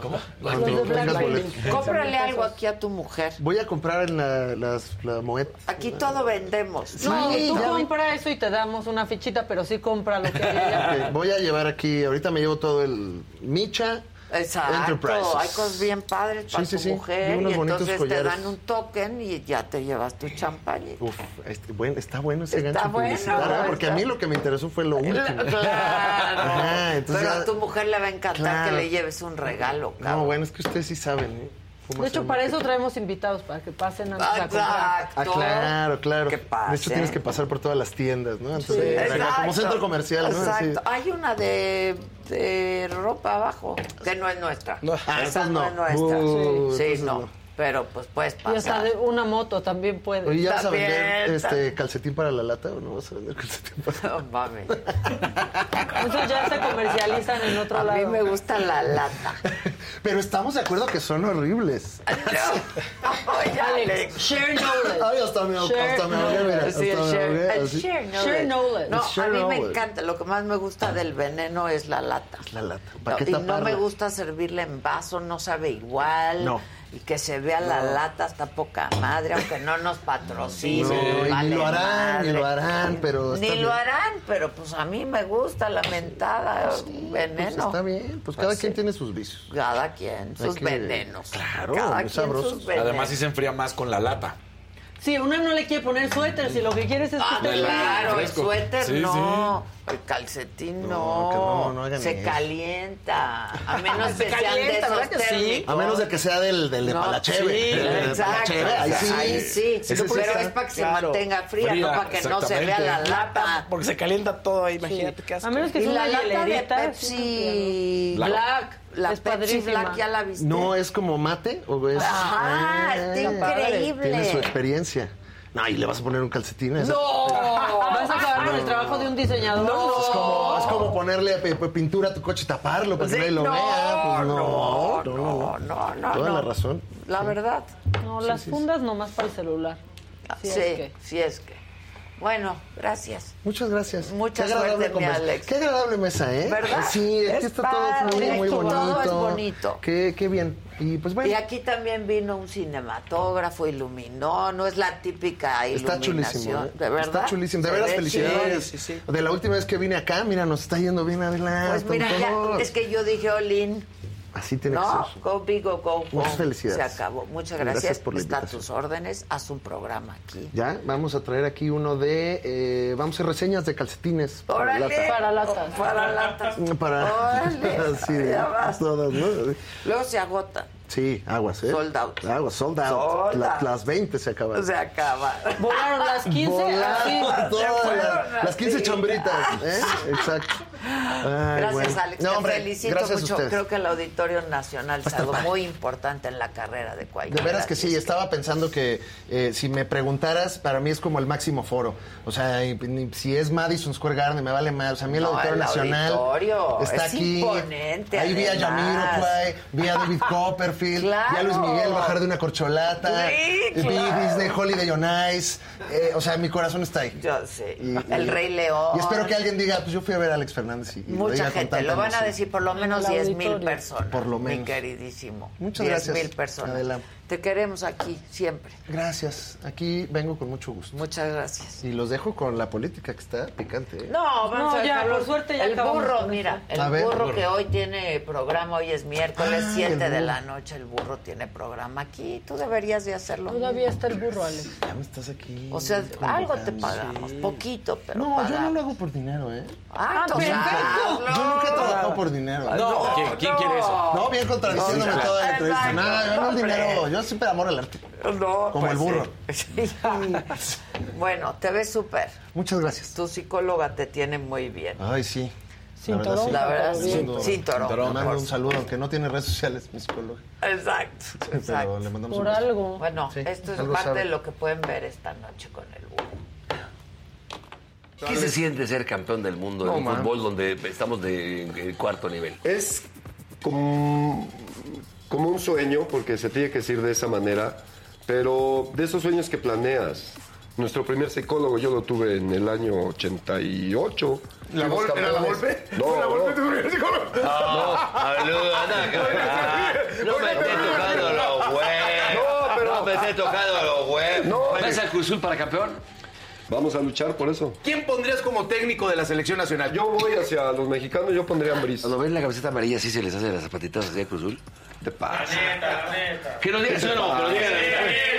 ¿Qué les pasa? Ven el, ama- el amarillo y se ¿Qué les caga. pasa? Se O sea, caga Cruzul. A, a lo mejor, a lo mejor- en el amarillo. a lo mejor otros, ot- otros pinches A ti- Cruz Azules. te- Este, Pero a ti se te hacían las pis-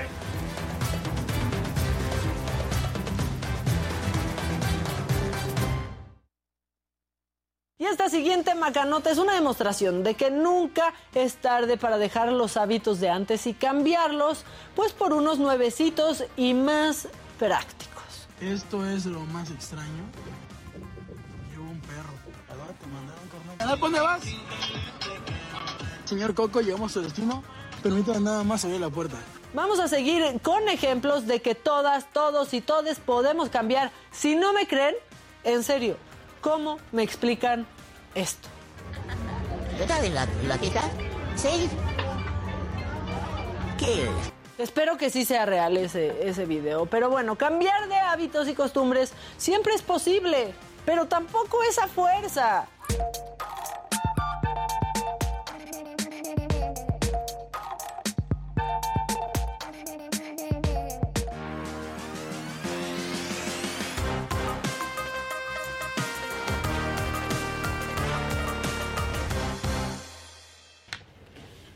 Tum, Javi, querido, hoy es miércoles y Miércoles hoy toca de- y trae productitos Claro. para la canasta. Y las botas, ¿no? A ver, Miércoles de- las botas. órale. Oigan, duelo de, de- de zapatos Están ustedes. Sí. esas no las Claro. había visto, ¿eh? No, acaban de salir. Ah, Ándale, pues ¿de dónde vienes? ¿De París? De París. Hijo de la ¿Y red. salieron de París?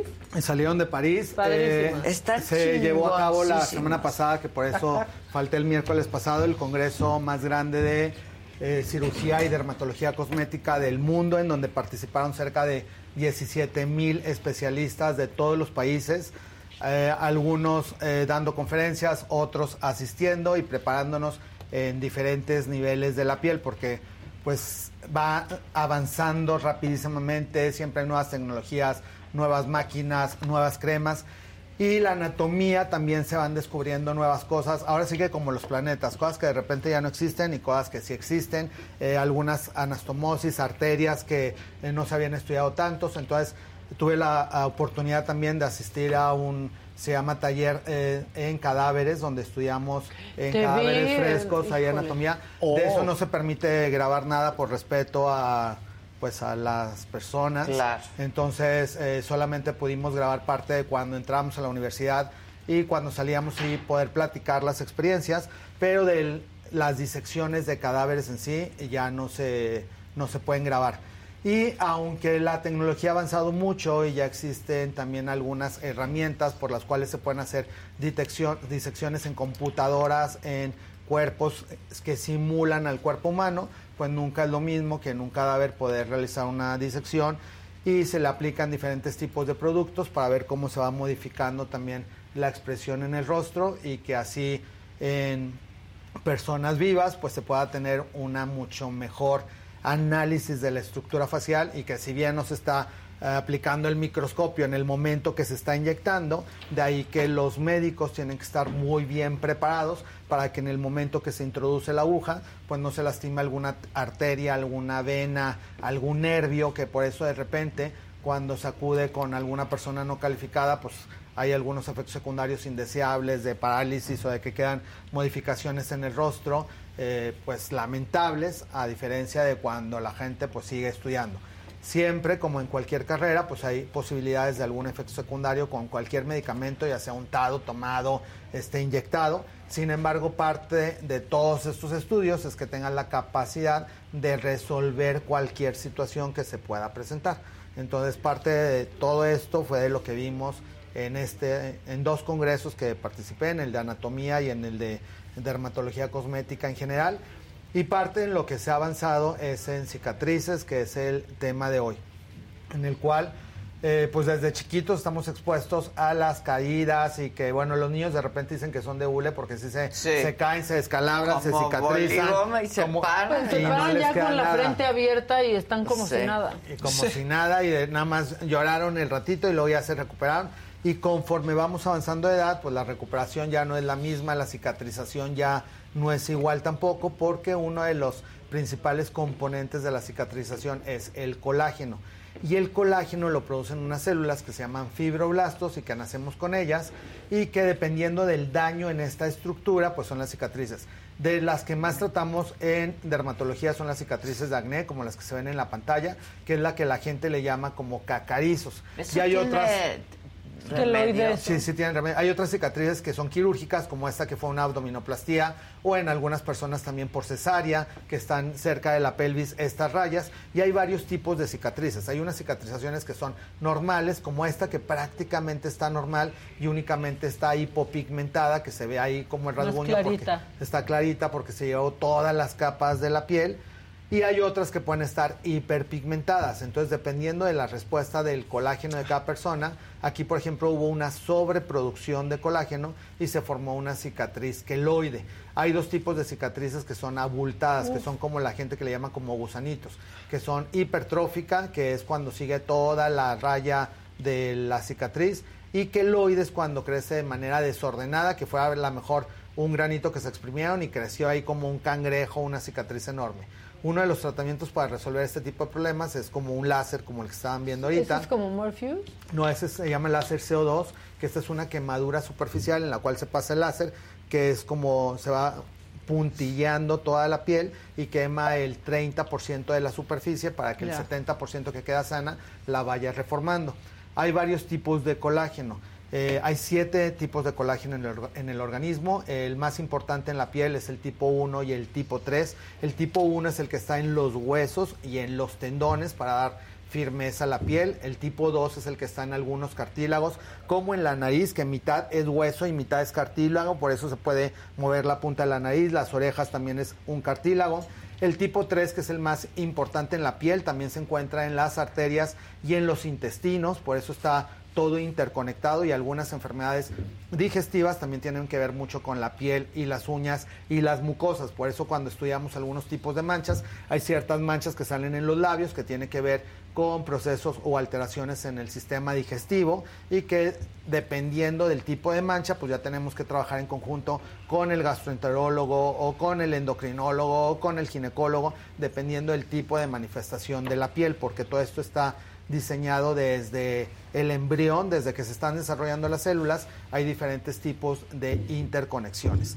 Y también hay predisposición para tener cicatrización defectuosa, porque hay gente que sobreproduce colágeno, entonces eh, tiene este tipo de cicatrización queloide, o hay algunas patologías genéticas en las cuales también puede haber algún defecto por sobreproducción o por falta de producción de colágeno. Por ejemplo, la osteogénesis imperfecta, que son los niños que nacen con huesos muy frágiles, que también les llaman como niños de cristal, cristal. que apenas si se caen y se Claro. fracturan, es porque no tienen colágeno tipo 1 y eso afortunadamente también ya se puede estudiar desde el líquido amniótico con, eh, con ciertas herramientas ¿Y que los haces? ginecólogos hacen.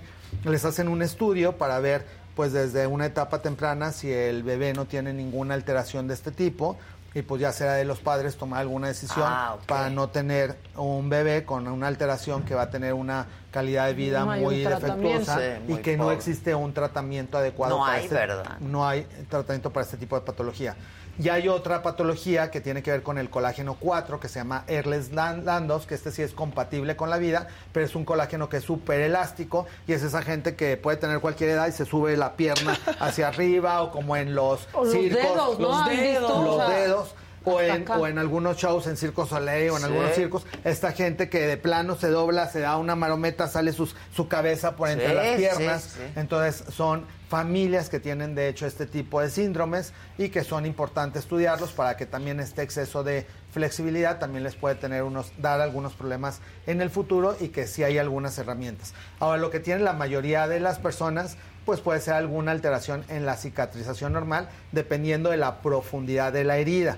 Entonces muchas veces nos preguntan, bueno, si ya se cortó un niño, si me hicieron una cesárea, si me hicieron un apéndice, ¿qué puedo hacer? Dentro de las cosas que eh, en la actualidad ayudan para la cicatrización son parches o geles de silicón, porque el silicón se puede poner, por ejemplo, este es un ejemplo, que este es como un lápiz que se pone en toda la herida y va a hacer que la cicatrización y que el colágeno no se vaya sobreponiendo en capas para que no se haga esta como gusanito en la cicatriz.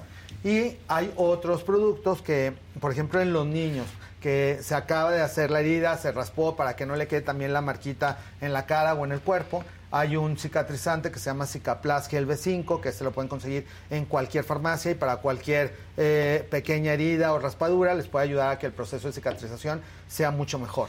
Y en la actualidad también hay una molécula que se llama glutatión, que de hecho hay inclusive en varias presentaciones hay gente que se la inclusive se la inyecta para hacer como una renovación celular intravenosa y se hacen ciertos cócteles intravenosos que les ayudan a las personas a mejorar eh, como el proceso de recuperación celular cuando tienen mucho estrés cuando eh, se desvelan demasiado cuando en ciertas situaciones tienen bajas de defensas hay cócteles intravenosos que se pueden inyectar pero en el caso de las cicatrices para evitar eh, alguna coloración en ingle, en axilas, alguna cortada, alguna pequeña cirugía que les quitaron un quiste y que se está pigmentando por la rosadura del área en donde se puso muchas veces eh, la gente que se hace alguna mastopexia, alguna corrección en los senos, aumento o quitarse, con- que usan muy temprano brasier o las mismas fajas, les van rozando la herida, se va hiper- hiperpigmentando, se va poniendo gruesa. Entonces el glutatión es eh, una de las moléculas que nos pueden ayudar mucho para que se vaya regenerando Tengo la una herida. pregunta.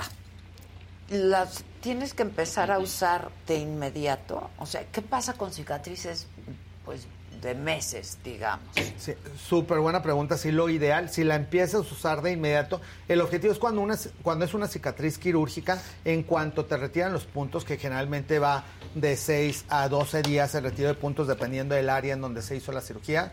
Eh, en cuanto se retiran los, los, eh, los hilos, empezar a poner algún eh, gel de silicón o algún parche de silicón para que la herida vaya mejorando su proceso de cicatrización, no esperarnos justo meses. Lo mismo pasa, por ejemplo, en el acné, no esperarnos a que tenga toda la cara llena de cacarizos. Claro. Si vemos que se empiezan a formar, entonces quiere decir que ese adolescente muy probablemente cada grano que haga va a ser un cacarizo. Hay gente que tiene una cicatrización muy privilegiada, que puede tener la cara así con abscesos y curarse y no tener absolutamente nada. O sea, no depende de la gravedad del acné, sino Ah, depende del proceso piel. de cicatrización de la piel. Del tipo de Entonces, piel. hay gente que tuvo 8 granos y los 8 granos le dejaron cicatrices. Claro. Entonces, si empiezan a ver a su adolescente que a los 14 empieza con un cacarizo, pues muy probablemente todo lo que le vaya saliendo se va a ir sumando y a los 19 va a tener un rostro como el que vimos en la fotografía y que si bien hemos avanzado en tecnología y hay muchas cosas que se pueden realizar, son procesos muy largos que pueden durar años en tratamientos para que vayan mejorando porque no hay nada que en una sola sesión vayan a mejorar y se tienen que combinar tratamientos inyectados con láser, con cremas para que poco a poco se vaya restaurando la piel y una piel con cacarizos en promedio puede tardarse de 3 a 5 años a tener una mejoría del 80 al 90%, que bueno, afortunadamente ya, ya se puede tener ese grado de, de mejoría, de hecho uno de los casos de acné así súper rudo que me tocó conocer cuando vivió en México hace, no sé, 30 años fue Ricky Martin, que tuvo un acné muy rudo y en ese entonces yo estaba trabajando en un eh, instituto dermatológico aquí en la Ciudad de México donde se le empezó a atender Ah. por acné y estaba en una novela creo que se llamaba Muñecos de Papel. ¿Tú tocaste esa hermosa carita? En muñecos de papel. Y Ojalá él, no por ejemplo, ahorita su piel tiene una calidad de piel muchísimo mejor que la que tenía Porque hace se la 30 trató. años, porque se la trató y ha seguido Y haciéndose sigue. tratamientos de mantenimiento. Y bueno, entre los filtros y cosas se le ve la piel completamente lisa, pero si alguien lo conoce en vivo, todavía le quedan algunos Sí. residuos de cicatrices, que si bien nada que ver a las cicatrices que tuvo hace 30 años, eh, sí es, es un ejemplo de cómo si se pueden ir con disciplina y con mantenimiento, ir borrando las, las cicatrices. Así que lo ideal es hacer Luego, tratamientos luego. oportunos. Ahora, algo de lo que preguntan mucho también es sobre el colágeno tomado, que también está súper en boga, hidrolizado, hidrolizado. Sí ayuda a la piel, pero muy poquito. No sustituye al colágeno que la misma piel produce con los fibroblastos. Sin embargo, sí te puede mejorar entre un 3 o hasta un 15% tus deficiencias de colágeno, porque en los nutrientes de, de muchas veces pues no comemos las suficientes ensaladas o este, Y alimentos es que por verdes. más que comas, pues. Claro, no ¿cuánto llegas a la concentración que deberías de nutrirte. Entonces ya hay productos combinados que tienen ácido hialurónico, colágeno y biotina, que tienen las cantidades exactas que tu organismo puede necesitar diariamente para que se vaya restaurando la piel y algunos de esos suplementos se encuentran en cápsulas o se encuentran en polvo y que también nos ayudan a que si los ingerimos diariamente la piel se vaya restaurando, sobre todo, por ejemplo en mi caso que hago ejercicio todos los días, si trato de tomar algún suplemento diario eh, que llevo yo creo que como 20 años tomándolo. Y ya hay toda una nueva área en dermatología y en varias especialidades que se les llama medicina funcional, en la cual ya en conjunto eh, especialistas del dermatólogo, el endocrinólogo, el nutriólogo han ido sacando las dosis necesarias que necesita el organismo para mantenerse estable en cada década de la vida y que así también el proceso de envejecimiento se vaya enlenteciendo lo más posible y que gracias a la nutrición podemos lograr pues llegar a cualquier década lo más sanos que podamos. Este, por aquí preguntaban que mm, para cicatrices de acné viejas.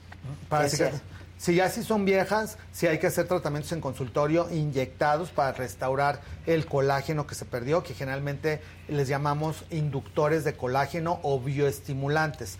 Hay varios conocidos, hidroxiapatita de calcio, policaprolactona, eh, ácido poliláctico, que estas son moléculas que al inyectarse el organismo las reconoce como propias, no te aumentan de volumen, no te van a deformar la piel y ayudan a que se vaya restaurando y que lo que está hundido, el, como el pocito, se vaya ah, alisando. Llenando. Y ya después por afuera, pues ya hacemos peelings químicos, láser, eh, pulidos, eh, nanopor, este, estímulos con sangre que nos ayudan a que la piel de afuera se vaya regenerando. Pero si no la estimulamos por dentro, por mucho que estimulemos afuera, nunca se van a rellenar A los mí me borró muchas marquitas el nanopor. Muchas, Y- muy rápido. Y poros abiertos o pequeños. Obviamente en personas que tienen pequeñas cicatrices o poros abiertos es mucho más fácil restaurar la piel Que que, en personas que tienen mucho daño. Sin embargo, pues siempre, nunca es tarde para ayudarnos a estar mejor. Claro. Así que lo Ahora, importante es... cicatrices de meses tienen remedio. Sí. Con, con este con tipo cremas de cosas. y con tratamientos en consultorio. Inclusive hasta las estrías, que es un tipo de cicatriz, también en la actualidad ya tienen remedio. Se pueden llegar a eliminar casi hasta el 70% de lo que se ven. Pues es Entonces ya es, muchísimo. ya es mucho, exacto. Ya, ya se ha avanzado mucho en ese tipo de tecnologías. Ya. Este, dice José Carlos Dávila, Javi, ¿cómo me quito esta cicatriz del alma Ah. que me dejó mi novio? Espero tu pronta respuesta. Pues con colágeno, pero de otro tipo. De- de sugar baby. Exacto, De aquí sugar todo es posible. Exacto, otro colágeno Exacto, next, otro darle vuelta a la página. colágeno. De hecho, justo hoy tú tienes que la realidad de cada quien uno se la inventa. O sea, una cosa es lo que vaya pasando, pero otra cosa es tu propia realidad. Que nada alterno afecte. Ahora sí que ni tu cicatrización. Ahí tu su, curi- su gel de silicona, el corazoncito y next lo que sigue. Así que eh, todo tiene remedio Y en el esta tiempo. vida. Y el tres tiempo. meses. Sí. En tres meses eres otra Son tres persona. meses. Son Es tres una meses. regla, De verdad. Yo te lo decía. Sí. Tres meses. que se Aguanta sienten- tres, tres. meses. Sí, que se sienten Llevo como dos seis. días, Adela, ¿qué va a pasar? Este, pero sí. Oye, este, ¿qué crema para las cicatrices de meses? Para las cicatrices de meses pueden ser eh, esta, que se llama Cica Cream, que esta les va a ayudar para ir restaurando la salud de la piel. Para cicatrices recientes, cualquier gel de silicona, hay muchas marcas en farmacias, esta es una de las que les recomiendo. Y para heridas que así como que sangraron y dejaron costrita, no hay que arrancar las costras porque eso te puede profundizar la cicatriz y ir dejando como una llaguita. Entonces, en cicatrices recientes donde hubo sangrado y se formó una costra, el Cicaplas es una buena opción porque este es como si fuera una vaselina que se pone en la herida y va a ir ayudando a que la piel vaya cicatrizando. Así que estas son buenas opciones. Y pues tomar eh, la gente de 35 años en adelante algún suplemento con colágeno también nos va a ayudar a que la elasticidad de la piel, la firmeza y la restauración en el caso de alguna herida vaya cicatrizando de una mejor manera. Aquí- Dice aquí Angélica Campos, ¿qué se puede hacer con una persona que tiene esclerodermia? Bueno, esclerodermia es otro proceso en el cual eh, también hay una alteración de colágeno, pero aquí se pierde por completo la elasticidad y se va perdiendo el tejido celular subcutáneo, el músculo y se va pegando la piel al, al hueso. Y puede ser este, algo muy grave, entonces tiene que acudir con el reumatólogo y con el dermatólogo para determinar qué tipo de esclerodermia tiene, porque se puede ir inclusive al esófago, a los intestinos y puede llevar a la muerte. Entonces, hay eh, tipos de esclerodermia que nada más son locales y que se les puede pegar un área. Cuando es únicamente local y en la piel, podemos inyectar inductores de colágeno y les mejora mucho. Pero cuando es sistémica, entonces tiene que tener medicamentos eh, tomados para ayudar a que el organismo se vaya defendiendo y no le vaya destruyendo otros órganos. ¿Qué Entonces, especialista de eso? es reumatólogo. Entonces, Ah, el primer paso es tener el diagnóstico de qué tipo de esclerodermia tiene. Ya. ¿Y dónde te encuentra la gente y dónde te sigue y cómo te ven? En todas mis redes, en todas este, las plataformas, arroba Javier Derma, ahí me pueden escribir y ahí les voy a, a poner ahorita un post de dónde pueden conseguir este tipo de productos. Entonces, arroba Javier Derma, Twitter, Instagram, YouTube, eh, en cualquier plataforma. Buenísimo. Y síganos a nosotros también en la saga, Instagram, Facebook, YouTube. Exacto, porque este, aparte aquí en la saga, Twitter, todos estos productos se van justo a la canasta de Me A lo dijo engordar Adela. el canastón. Claro, Sí. en donde próximamente les pondremos una dinámica de cómo se pueden ganar todos estos productos y muchos más que les tenemos de sorpresa. De hecho, traje algunos de París que todavía no existen en ¡Ándale! México y para la canasta directamente. Así que ¡Órale! a poner sus likes, Wow. a compartirnos, Sí, este, claro. que Sí, va, va a valer mucho la pena este premio, ya que lo tengamos completo, les vamos a platicar todo lo que va a venir en esa canasta para que le echen ganas ahí con sus likes, sus comentarios, compartir esta, estos programas que siempre son de, de utilidad y de información que muchas veces eh, no tenemos a la mano y que bueno, aquí Adela nos los trae Muchas hasta gracias. la puerta de su hogar. Ah, Muchas gracias, mi Javi. Te No, queremos con mucho mucho, gusto. mucho, mucho. Se ve que te fue muy bien Sí, en París. ¿eh? ¿eh? Se, te ve el colágeno. Se te ve el colágeno. Exacto, regresamos muy compadre. contentos. Sí. Se Bien ve, de su se ve. colágeno anda. Muchas gracias, gracias a todos, gracias a mi banda y sobre todo a todos ustedes. Eh, nos vemos mañana, 9 de la mañana, a quien me lo dijo Adela. Hoy en la noche en este mismo canal está el burro hablando de fútbol. Y eh, vean la entrevista con Eduardo Yáñez, que ya está en la plataforma, en la saga, y que la verdad se van a divertir. Es entrañable este cuate a mí, se me hace un niñote, ¿verdad? Me un niñotote, a mí también, muy bien. Y pues eso, que tengan un buen día de miércoles.